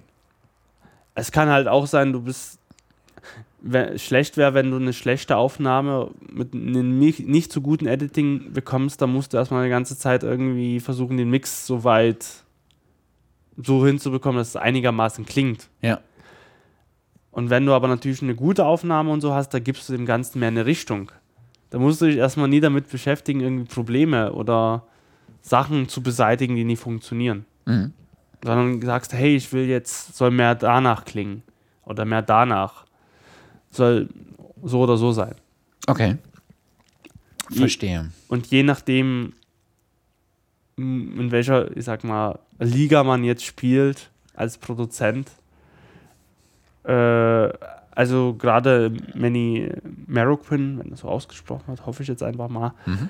ähm, hat mal gesagt, mittlerweile, also da er halt solche ganz kommerziellen Projekte macht, bekommt er keine Mixe mehr die er irgendwie korrigieren muss. Die irgendwie nicht äh, Quatsch, äh, keine Aufnahmen mehr, die nicht funktionieren, die an, wo irgendwie störende Sachen entfernen muss. Mhm. Ähm, wohingegen er gemeint hat, früher war das ganz öfters gang und gäbe, dass er erstmal da den, das irgendwie retten mehr muss, als irgendwie mixen. Mhm. Was er mal gemacht hat, dass es halbwegs überhaupt klingt. Ähm, aber an sich äh, arbeitet ein Mixing-Ingenieur schon sehr kreativ, ja. Also da geht nie danach, wie muss ich jetzt rangehen, dass es technisch gut ist, sondern wie äh, gebe ich dem Ganzen, wie ich schon, glaube ich, auch mehrmals schon gesagt, eine Richtung. Mhm. Okay. Ähm, äh, weiß nicht, das macht ja jetzt an der Stelle wahrscheinlich nicht so wirklich mehr Sinn, auf äh, die Tausenden von möglichen Effekten einzugehen. Da muss man wahrscheinlich einfach sich durchfriemeln und gucken, wann man was zum Einsatz bringt mhm. und wie es miteinander auch wirkt und, und diese ganzen ja. Geschichten. Aber man kann natürlich viel erklären, was was ist. Ob das so sinnvoll ist. Manchmal ist es ich habe dann immer in Handbüchern nachgeguckt oder so. Ja, klar. Also ich meine, was, so. was, was also will man jetzt auch 100, 100 ach, und dann kommt der nächste mit wahrscheinlich 5000 äh, Effekte, die man ja. zum Einsatz bringen könnte, hier erklären. Ne? Also es gibt muss man einfach ja. sehen. Muss, cool. Aber du hast noch, äh, noch was in, den, ähm, äh, in die äh, Aufzeichnung zur Sendung geschrieben, äh, womit ich nahezu überhaupt keine ähm, Erfahrung habe. Und das ist Automation. Ja. Und zwar. Jetzt, jetzt mach mal. Jetzt mach mal. Verdammt. Das habe ich auch noch selber reingeschrieben. Nein, ähm, es gibt Automation, das heißt, ich kann entweder A, Einstellungen einmal tätigen, zum Beispiel einen Lautstärkepegel festsetzen. Ja. So, das ist statisch. Das heißt, dieser Feder bewegt sich nicht. Ja. Das ist da ist keine Automation drin, also keine Sache, die sich verändert über einen Zeitraum. Die bleibt einfach so, wie sie ist. Mhm. Es gibt aber die Form und die Möglichkeit der Automation. Das heißt, dass mein Fader sich mit der Zeit bewegen kann über einen bestimmten Zeitraum. Wenn du Motorfader hast. Wenn ich einen Motorfader habe, also auf dem, aufs Pult bezogen, Motorfader. Ah, du, das kannst du auch in DRWs abbilden. Das kannst du auch in DRWs abbilden. Okay. Mit einem Motorfader kannst du während dieser Zeit diese Bewegung machen mhm. und die DRW kann das, diese Automation dieses Parameters aufzeichnen. Ja. Und diese danach abspielen. Verstehe. Und das auf den Motorfader übertragen, deswegen bewegen sich die Fader dann halt so. Okay. Was alle im Studio so cool finden, dass die Fader von alleine bewegen. Ja. Das ist Automation eigentlich. Ja. Und Okay, ähm, dann sag mal, wo- wofür man das benutzt. ähm, zum Beispiel, Oder, oder ist es sinnvoll, erst durch die verschiedenen Automationsmodi zu gehen? nee, ich, man kann, man kann, ich erkläre glaube ich erstmal, was Automation Ja, bewirkt. ja. Und zwar bewirkt es, dass man Sachen dynamisch verändern kann. Ja. Über, über den Mixer. Ja. Was wir vorhin zum Beispiel äh, gemeint haben mit der Lautstärke an, unterschiedlichen Ste äh, äh, Stellen des Songs. Ja. Dass, dass der eine Part leiser und der andere lauter ist, Mhm. zum Beispiel. Das kannst du durch Automation lösen. Und dass da dazwischen, also dass der eine Teil leise sein soll, mehr, Ja. und der andere mehr lauter ist. Okay. Dass ein Übergang ist in der Automation, dass es, dass es allmählich vom leise zu laut gehen soll über mehrere Clips. Das kann ich zum Beispiel mit Fades nicht, nicht lösen. Ja. Und das dann wieder absenken zum Beispiel. Das halt ganz so Streicher zum Beispiel ganz, ganz langsam einfahren lasse und dann wieder ganz langsam, dass diese weggehen. Das ist zum Beispiel eine Möglichkeit von Automation. Ich kann Übergänge von allen möglichen Sachen ähm, gut einstellen. Zum Beispiel geht das auch, dass ich halt den Parameter vom Threshold eines Kompressors automatisieren kann Mhm. wenn ich zum Beispiel ein ganz schwankendes Signal habe. Wenn ich an der Stelle sage, jetzt muss hier mehr Threshold sein, ich muss den Threshold muss größer sein als wie auf einer anderen Stelle des Mixes. Ja. Das kann ich durch Automation lösen. Ich kann sanfte Übergänge frequenzmäßig, ich kann auch so ein, so ein, so ein, so ein, so ein Glockenfilter, die Anhebung automatisieren, die Frequenz davon. Mhm. Ich kann äh, die Steilheit dieses Filters automatisieren über den zeitlichen Verlauf des Mixes. Mhm.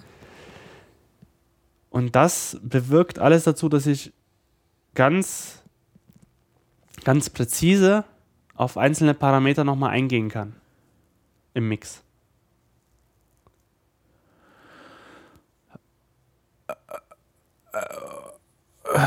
Okay. Ähm, Wir müssten jetzt, glaube ich, ein Beispiel du musstest ja, wenn ich das richtig Mhm. verstehe, du musst ja diese Automation erstmal programmieren, in Anführungsstrichen. Also Ja. du musst dem, der DRW erstmal sagen, was automatisiert werden Mhm. soll und wie es automatisiert werden soll. Das heißt, du gehst in so, ein, so eine Art Aufnahmemodus, machst die Anpassung, die du machen Ja. willst, also drehst den, Ja. die Lautstärke hoch, runter oder den Threshold Ja. rein, raus und sagst dann, und jetzt ist der Aufnahmemodus zu Ende und das ist die Automation, die du jetzt abspielst, wenn ich auf Play drücke oder sonst was. Oder wie? Oder was? Ja, du hast es eigentlich erkannt. Yes. Also es gibt zwei Möglichkeiten.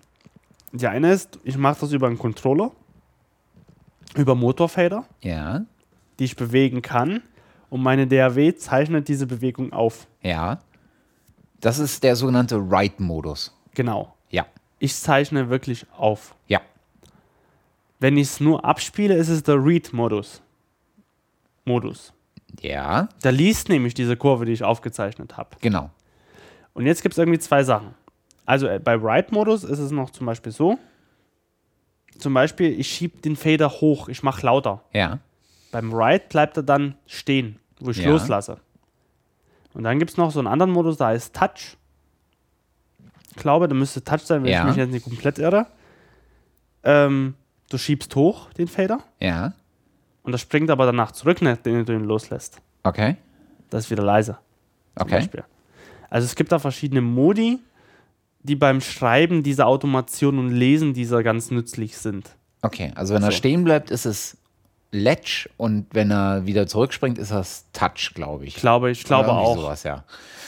Okay, Und Write ist er, wenn er schreibt halt. Also Okay. im Allgemeinen erstmal gesehen. Das, man kann aber auch Automation programmieren, ja. ohne einen Controller. Das heißt, ähm, also es ist unterschiedlicherweise, es ist meistens quasi, wenn man so, eine, äh, so, ein, äh, so ein Arrangement hat von Spuren und irgendwo hat man ja die Spuren an der Seite. So. Und dort steht ja meistens Solo-Schalten, Stummschalten. Ja, Und da kann man auch meistens gleich Automat Automation auswählen. Und dort wählst du aus, zum Beispiel Lautstärke der Spur. So. Oder Lautstärke heißt das meistens nur. Ja. Dann siehst du so eine gepunkelt, gepunktete Linie. Meistens in deiner, in deiner Spur. Ja. In irgendeiner Form. Wenn du jetzt draufklickst, erzeugst du einen Punkt. Also ein Keyframe. Ja. Wenn du zwei Keyframes machst, kannst du den einen Keyframe verschieben. Ja. Nach oben oder nach unten. Ja. Wenn du loslässt, ist es quasi schon eine Automation. Weil der eine Punkt, wenn er höher ist als der andere, wird es von dem Punkt, wo es, wenn er am Anfang kommt, wenn er, wenn er tiefer ist als der andere, so langsam lauter werden. Zum Beispiel. Okay. Das kannst du programmieren. Das kannst du auch in S-Kurvenform meistens programmieren. Okay. Außer in Cubase, soweit ich weiß. Aber das sei mal dahingestellt. Aber das geht. Also ich kann das auch sehr, sehr nicht linear darstellen. Ja. Das geht auf jeden Fall auch. Okay. Das ist, Automation kann man sowohl programmieren mit der Maus, mit Klicks machen. Mhm. Man kann aber auch das Schreiben mit einem Controller, also mit so Motorfedern halt. Aber man kann es auch dadurch schreiben, dass man auf Write, auf dem Write-Modus geht und die einzelnen Parameter im Plugin einfach mal bewegt.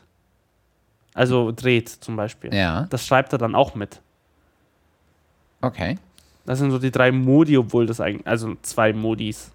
Und beim Modi, beim, beim Schreiben der Automation kann man auch nochmal unterscheiden zwischen, indem man äh, die Parameter der DAW äh, quasi bedient oder die Parameter am Controller Okay.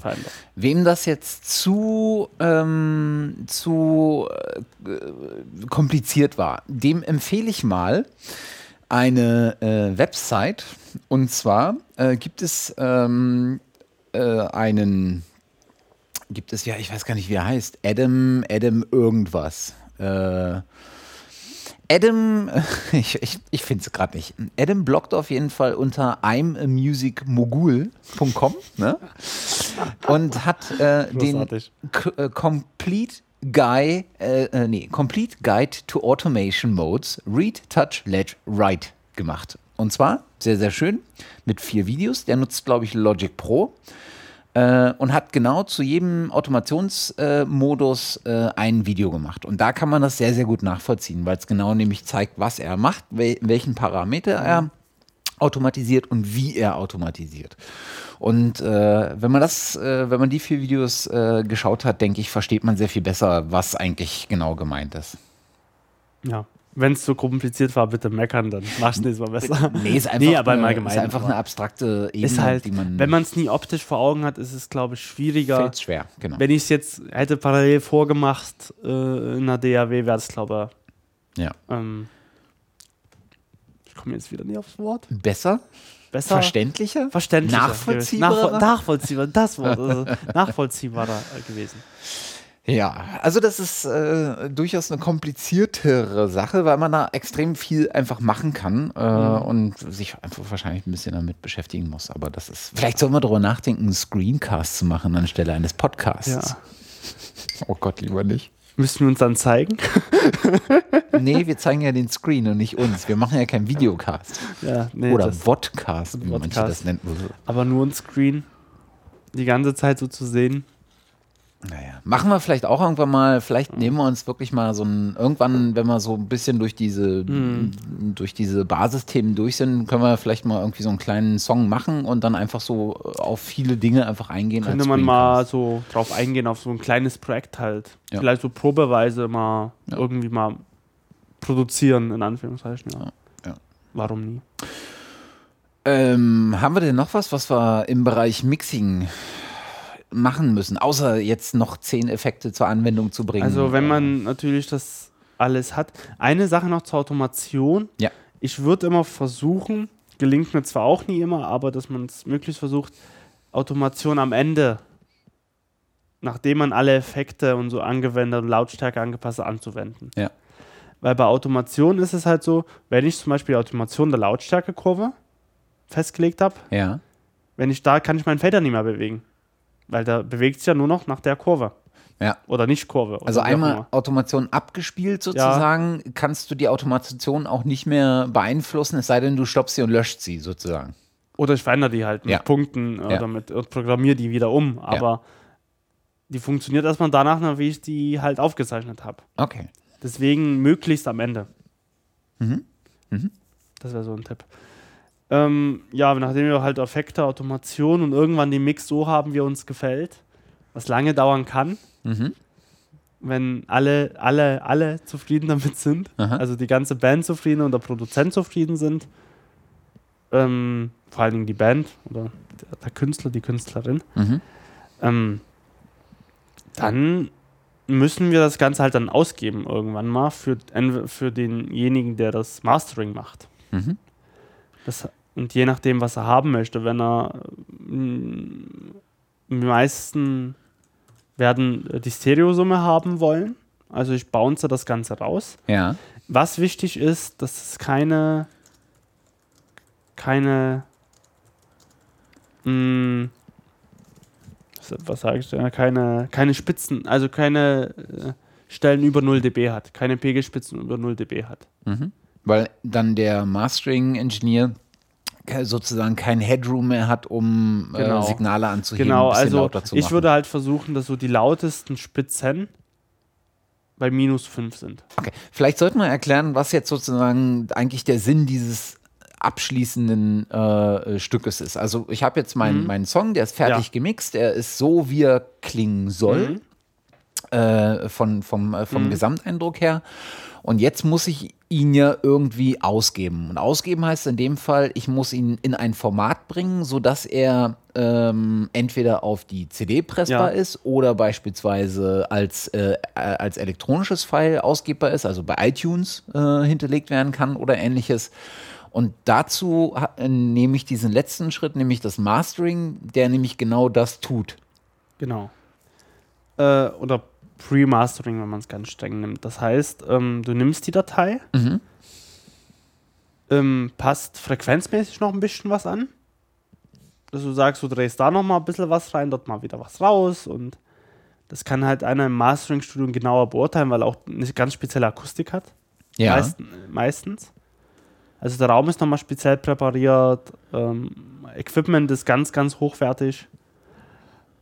Von, von den einzelnen Geräten bis zum Kabeln, bei Kabeln kann man immer streiten, aber so an sich schon, dass es alles sehr, sehr hochwertig ist und mit der speziellen Mastering-Erfahrung halt, mhm. halt auch. Und dann bringt man das Ganze final zu einer finalen Lautstärke. Und das, äh, wir haben das, glaube ich, auch bestimmt mal angesprochen. Es gibt ja diesen Lautheitswahn oder Lautheitswar, Loudness War, Der seit, seit vielen Jahren existiert, weil unser Gehör empfindet lautere Titel, lautere Geräusche als besser klingende Titel oder besser klingende Geräusche. Das heißt, wenn ich äh, genau den gleichen Song zweimal habe, der eine ist ein dB lauter, empfinden wir den als besser klingt. Als mhm. besser. Mhm. Obwohl das gar nicht so ist, aber mhm. unser Gehirn spielt uns das vor. Mhm. Und demzufolge wurde seit vielen, vielen Jahren versucht, äh, die Platten immer lauter, lauter und noch lauter zu bekommen. Mhm. Und auch unter dem, unter dem Aspekt, dass dadurch irgendwann angefangen hat, die Qualität zu leiden. Irgendwann schon. Ich glaube, bei Metallica hat es mal so einen Höhepunkt erreicht. Ja, Metallica. Ja über Musik kann man nicht immer streiten, aber die hatten mal irgendein Album, ich weiß schon gar nicht mehr, was war. Dort war der maximale Dynamikumfang. Das heißt wirklich von, den, von der lautesten Stelle bis zum äh, leisesten Stelle in dem einen Lied 5 dB. Death Magnetic. Ja, Death Magnetic war, das war so schlimm, Album, genau. was so, naja. Also das war gegen die Wand gefahren quasi schon. Das war ja. dynamisch tot. Ja. Also war gar keine Dynamik mehr drin. Ähm, das war so eine einzige Wurst, wie man eigentlich das so aussieht in der Grafik, wenn man sich das mal im Waveformer betrachtet. Ähm, ja, und das versucht man halt, so eine Endlautheit zu erzielen mhm. beim also Mastering. An der Stelle sei auf jeden Fall äh, nochmal, habe ich am Anfang schon gesagt, aber kann ich hier nochmal äh, sagen, äh, die Folge äh, von, äh, von Das Knistern äh, empfohlen, wo ähm, jetzt habe ich den Namen vergessen, verdammte äh, Axt. Friedemann Tischmeier. Äh, Friedemann Tischmeier zu Gast war, genau, da wo es um Mastering geht und die Jungs äh, driften sehr, sehr oft in, in das Thema Loudness War ab. Ähm, da ist das eigentlich ganz gut aufgearbeitet, äh, was, wo es da, wo es darum äh, sozusagen geht. Ähm, aber im Mastering mache ich ja auch noch äh, ein bisschen was anderes. Also ich äh, stelle sozusagen äh, das, das Volumen ein, ja. die, die, die, Lautheit, äh, passe die Lautheit und ähm, die EQs über alle Tracks auf dem Album zum Beispiel an. Ja. gucke nach Peak Limits ja. Ne, das ist so, so auch wahrscheinlich so ein bisschen das Thema, um dem Mastering-Engineer äh, ein bisschen Headroom zu lassen, damit er selber noch äh, Lautstärken etc. anheben kann. Äh, darf ich halt nicht unter einen, über einen mhm. oder sollte ich nicht über einen bestimmten äh, dB-Wert äh, mixen. Mhm. Was hast du gesagt? Minus 5 oder so? Also ich würde minus 5 machen. Man mhm. muss ja nie mal. Man kann ja auch bis minus 1, also es darf nie klippen. Ja. Weil aber dann hat soll, er keinen Spielraum mehr. Hat man aber keinen Spielraum, aber minus 5 dB würde ich machen, weil da hat man Spielraum noch. Okay. Da hat man 5 dB, die man irgendwie noch rausholen kann aus dem Ganzen. Okay. Und äh, was ich auch noch machen kann, äh, ist doch das ganze Thema ähm, hier Dithering, oder? Das ist beim Mastering dann, ja. Genau. Ähm, streitet, man, streitet man sich auch mittlerweile. Hm, was hat Differing oder was ist Differing? Ähm, das hat dann mit der Digitalisierung was zu tun. Und zwar ähm, ist das Problem quasi, umso leiser ein Signal ist, umso feiner wird das ja, müssen ja die Lautheitsabstufungen sein. Ja. Und irgendwann habe ich halt ein Problem mit meinen 24-Bit-Aufnahme, dass manche Signal leise, ganz, Signal, ganz leise Signalanteile nicht richtig dargestellt werden können. Mhm. Weil halt diese Abstufung zwischen den Bits zu groß ist und mein Signal halt äh, zu klein ist irgendwann. Mhm. Ähm, und somit können Artefakte entstehen. Mhm. Weil bei, beim Digitalen ist es so entweder aus oder ein. Von, ja. von der Logik her. 0 oder 1, genau. Oder, ja, 0 oder 1. Ähm, beim Analogen ist es halt nicht der Fall. Wir haben dann immer ein elektrisches Signal und es kann irgendwie fast unendlich leise sein. Mhm. So. Und beim, wenn es digitalisiert wird, muss man irgendwann dann entscheiden, ist das Signal an der Stelle aus oder ein. Und somit können, kann Verlust entstehen, mhm. können auch Artefakte entstehen. Um dies vorzubeugen, dass man sowas hören kann, wird Differing eingesetzt. Das fügt dem Signal ein künstliches Rauschen hinzu. Ja. Um damit diese Artefakte und störende Frequenzen unten einfach wegzukaschieren, sage ich mal. Mhm. Dann rauscht das halt. So also so ein künstliches, normales Rauschen, was man so nachempfinden kann. Ähm, das ist Differing. Was, aber da werden wir hoffentlich in irgendeiner Folge, die sich um Mastering drehen wird, darauf eingehen. Genau, ich wollte gerade sagen, also wir, wir planen ja noch eine Folge explizit zu Mastering, ähm, haben da auch einen, äh, einen Gast äh, im Auge, ähm, wo es einfach so ein bisschen schwierig ist, da einen Termin hinzukriegen. Aber irgendwann werden wir das nochmal schaffen und dann werden wir uns sicherlich nochmal explizit mit dem Thema Mastering auseinandersetzen. Mhm. Äh, was beim Mastering ja noch eine Rolle spielt, ist sozusagen der, der Schritt, der Vorschritt zur CD-Produktion. Ne? Also ich glaube, einen, einen CD-Master, äh, um einen CD-Master in die Produktion zu geben, musst du äh, Trackmarkers einbauen. Und da gibt es, glaube ich, irgendein Standardisierungsformat, äh, ja. genau, nach äh, ISRC, nach dem International Standard Recording Code, äh, müssen einfach Trackmarker hinterlegt werden. Genau. Das gilt, glaube ich, nicht nur für CDs, sondern auch für Vinyl und Kassetten oder irgendwas. Mhm. Ne? Also da gibt es eine Standardisierung für, für das alles, ja. Okay. Die man dann einhalten soll. Einhalten muss auch, weil es nie anders geht. Okay. Und dann hätten wir es eigentlich, oder? Dann mache ich mein, meine, mein, wie du so schön sagtest, meine Mutter-CD, mein Mutter-Roli. Ja, die Mutter. Das wird aber wirklich auch im Fachbegriff dann so genannt. Ja. Und dann geht es ab, äh, ab ins Presswerk oder, ähm, und das ist, glaube ich, dann äh, was, was wir auch im Mastering, in einer dedizierten Mastering-Folge machen ähm, oder klären werden, äh, Mastering für iTunes und Co. Denn die haben ja äh, gesonderte Anforderungen einfach, wie sie genau. es gern gemastert hätten. Also nur ganz kurz am Rande. Eine CD hat ja die Qualität von 44,1 Kilohertz mhm. und 16 Bit mhm. Auflösung. Bei 300 und oder war es 256? Bei was meinst du gerade? Äh, äh, Kilo, äh, Kilobit die Sekunde? Sampling Rate? Das ist ja keine MP3, sondern Wave. Das sind ja, zwei, das sind ja 1000 noch was Kilobit. Ja, aber äh, ist CD nicht runter äh, auf 300 irgendwas? Das sind ja MP3, also MP3 sind 320 maximal. Ah, okay. Ah. Und eine 16-Bit-Datei ist 1000 und zerquetschte irgendwie.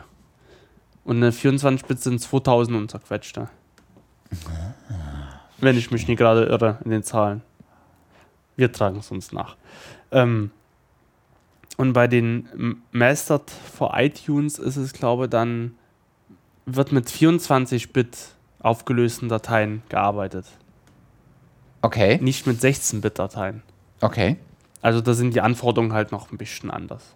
Und also die Dateien sind eigentlich hochauflösender. Kann man aber auch alles mehr oder weniger hören, wenn man auch entsprechende Anlagen, also gute Kopfhörer, guten, gute Wandler hat, eine gute Stereoanlage hat, auch hören. Ja.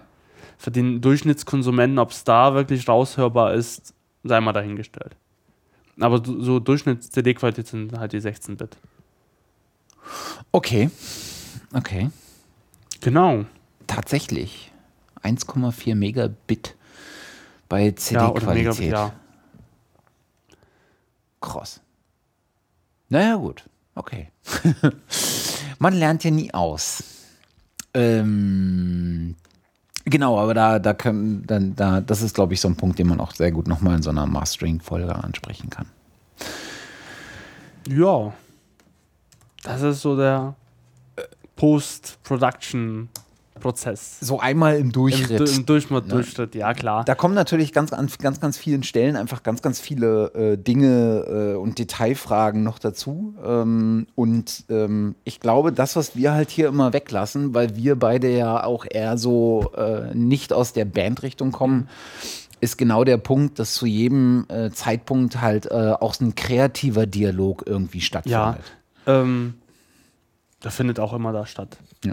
Also die, äh, wo ich dann mit der einen Band speziell dafür gemacht habe in Dresden, da, da, wird, da, da, redet man da auch über Sound und man ständig, also man schickt sich dann auch 5000 Dateien immer hin und her. Mhm. Immer so mit die Veränderungen, ja, das, dies und da guck nochmal und da würden wir es lieber so haben und hier und da und da und da und da und da und da. Mhm. Also das ist ein ständig, äh, irgendwie ein ständiger Dialog. Mhm aber auch bei allen anderen Audioproduktionen, ähm, die man macht. Wenn es ein Film ist, wird man ganz, ganz oft oder ständig im Dialog mit dem Regisseur sein des Films. Ja. Ähm, Wenn es eine Sprachaufnahme für einen Imagefilm ist, dann wird man mit dem Endkunden oft zusammensitzen. Mhm. Oder er wird es gleich abnehmen und sagt, hey, ja, so finde ich es gut oder so finde ich schlecht. Da muss die Betonung anders sein als dort dies, das, ähm, also oder wie auch immer, beim Fernsehen wird es der CVD irgendwie sein, vielleicht, oder ähm, also da muss man auch immer gucken, wer, wer da gerade, mit wem man da gerade im Dialog steht. Mhm. Ähm, hast du denn jetzt noch was aus äh, deiner, äh, deiner Erfahrung, ähm, was wir jetzt noch nicht besprochen haben, was aber noch sinnvoll wäre, jetzt anzusprechen, zu dieser späten Stunde, nachdem die Zuhörer sich hier uns schon äh, über drei Stunden lang äh, um die Ohren haben hauen lassen müssen. Schlimmer Satz, aber es mag uns verziehen sein. Ähm, das ist eine gute Frage. Ich stelle manchmal kommt Ordnung auch ganz zum Schluss. stelle ich manchmal. Also ich stelle es nie, wenn ich speziell irgendwas editiere oder mische, das nie, aber ich habe zum Beispiel nur festgestellt, wenn ich zum Beispiel selber Musik mache, fange ich irgendwann mal an, dann Ordnung zu schaffen zwischen den vielen, vielen Spuren und nicht benannten Spuren und sowas. Ja, gut, aber, aber das, ist, das ist ja eher so ein so, kreativer Prozess. Das, das ist, ist, ja nicht so ein, nicht so ein Engineering-betriebener Prozess, wie du das Editing und das Mixing machen kannst, weil ja. da kriegst du ja schon irgendwie, ja. da hast du ja Material schon vorliegen. Wenn du Material entwickelst, ist das natürlich ein, zu einem gehörigen, zu einer gehörigen Portion auch ein bisschen ein chaotischer Prozess. Ne? Mhm. Kreativität ist immer irgendwie auch ein Stück weit Chaot, äh, äh Chaos.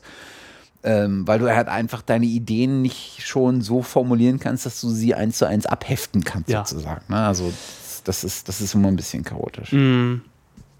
Aber so an sich, also ich finde, das ist eigentlich ein guter Leitfaden, so grundsätzlich, wie man sowas angehen kann.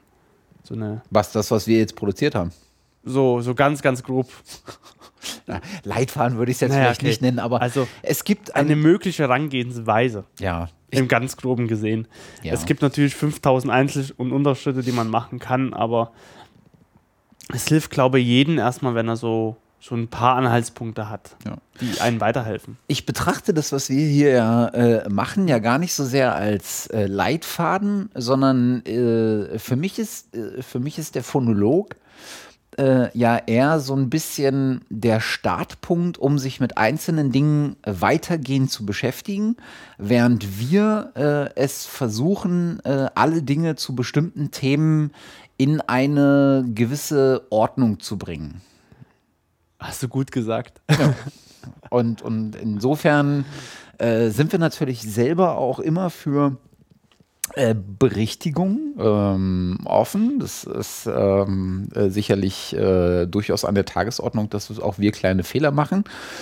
Ähm, und natürlich auch gerne für äh, Kommentare, Anmerkungen ähm, äh, offen. Äh, Schreibt es in, die, äh, in die Kommentare oder schickt es uns per Mail oder sonst was. Wenn ihr irgendwie einen Tipp habt, wie man etwas anders machen kann oder wenn ihr irgendwie Plugins habt, die ihr ganz besonders äh, hervorragend findet ja. oder wenn ihr eure eigene Arbeitsweise extrem von dem abweicht, was wir jetzt hier gemacht haben und ihr wollt das äh, irgendwie ähm, nicht verheimlichen, sondern wollt das irgendwie nach außen transportieren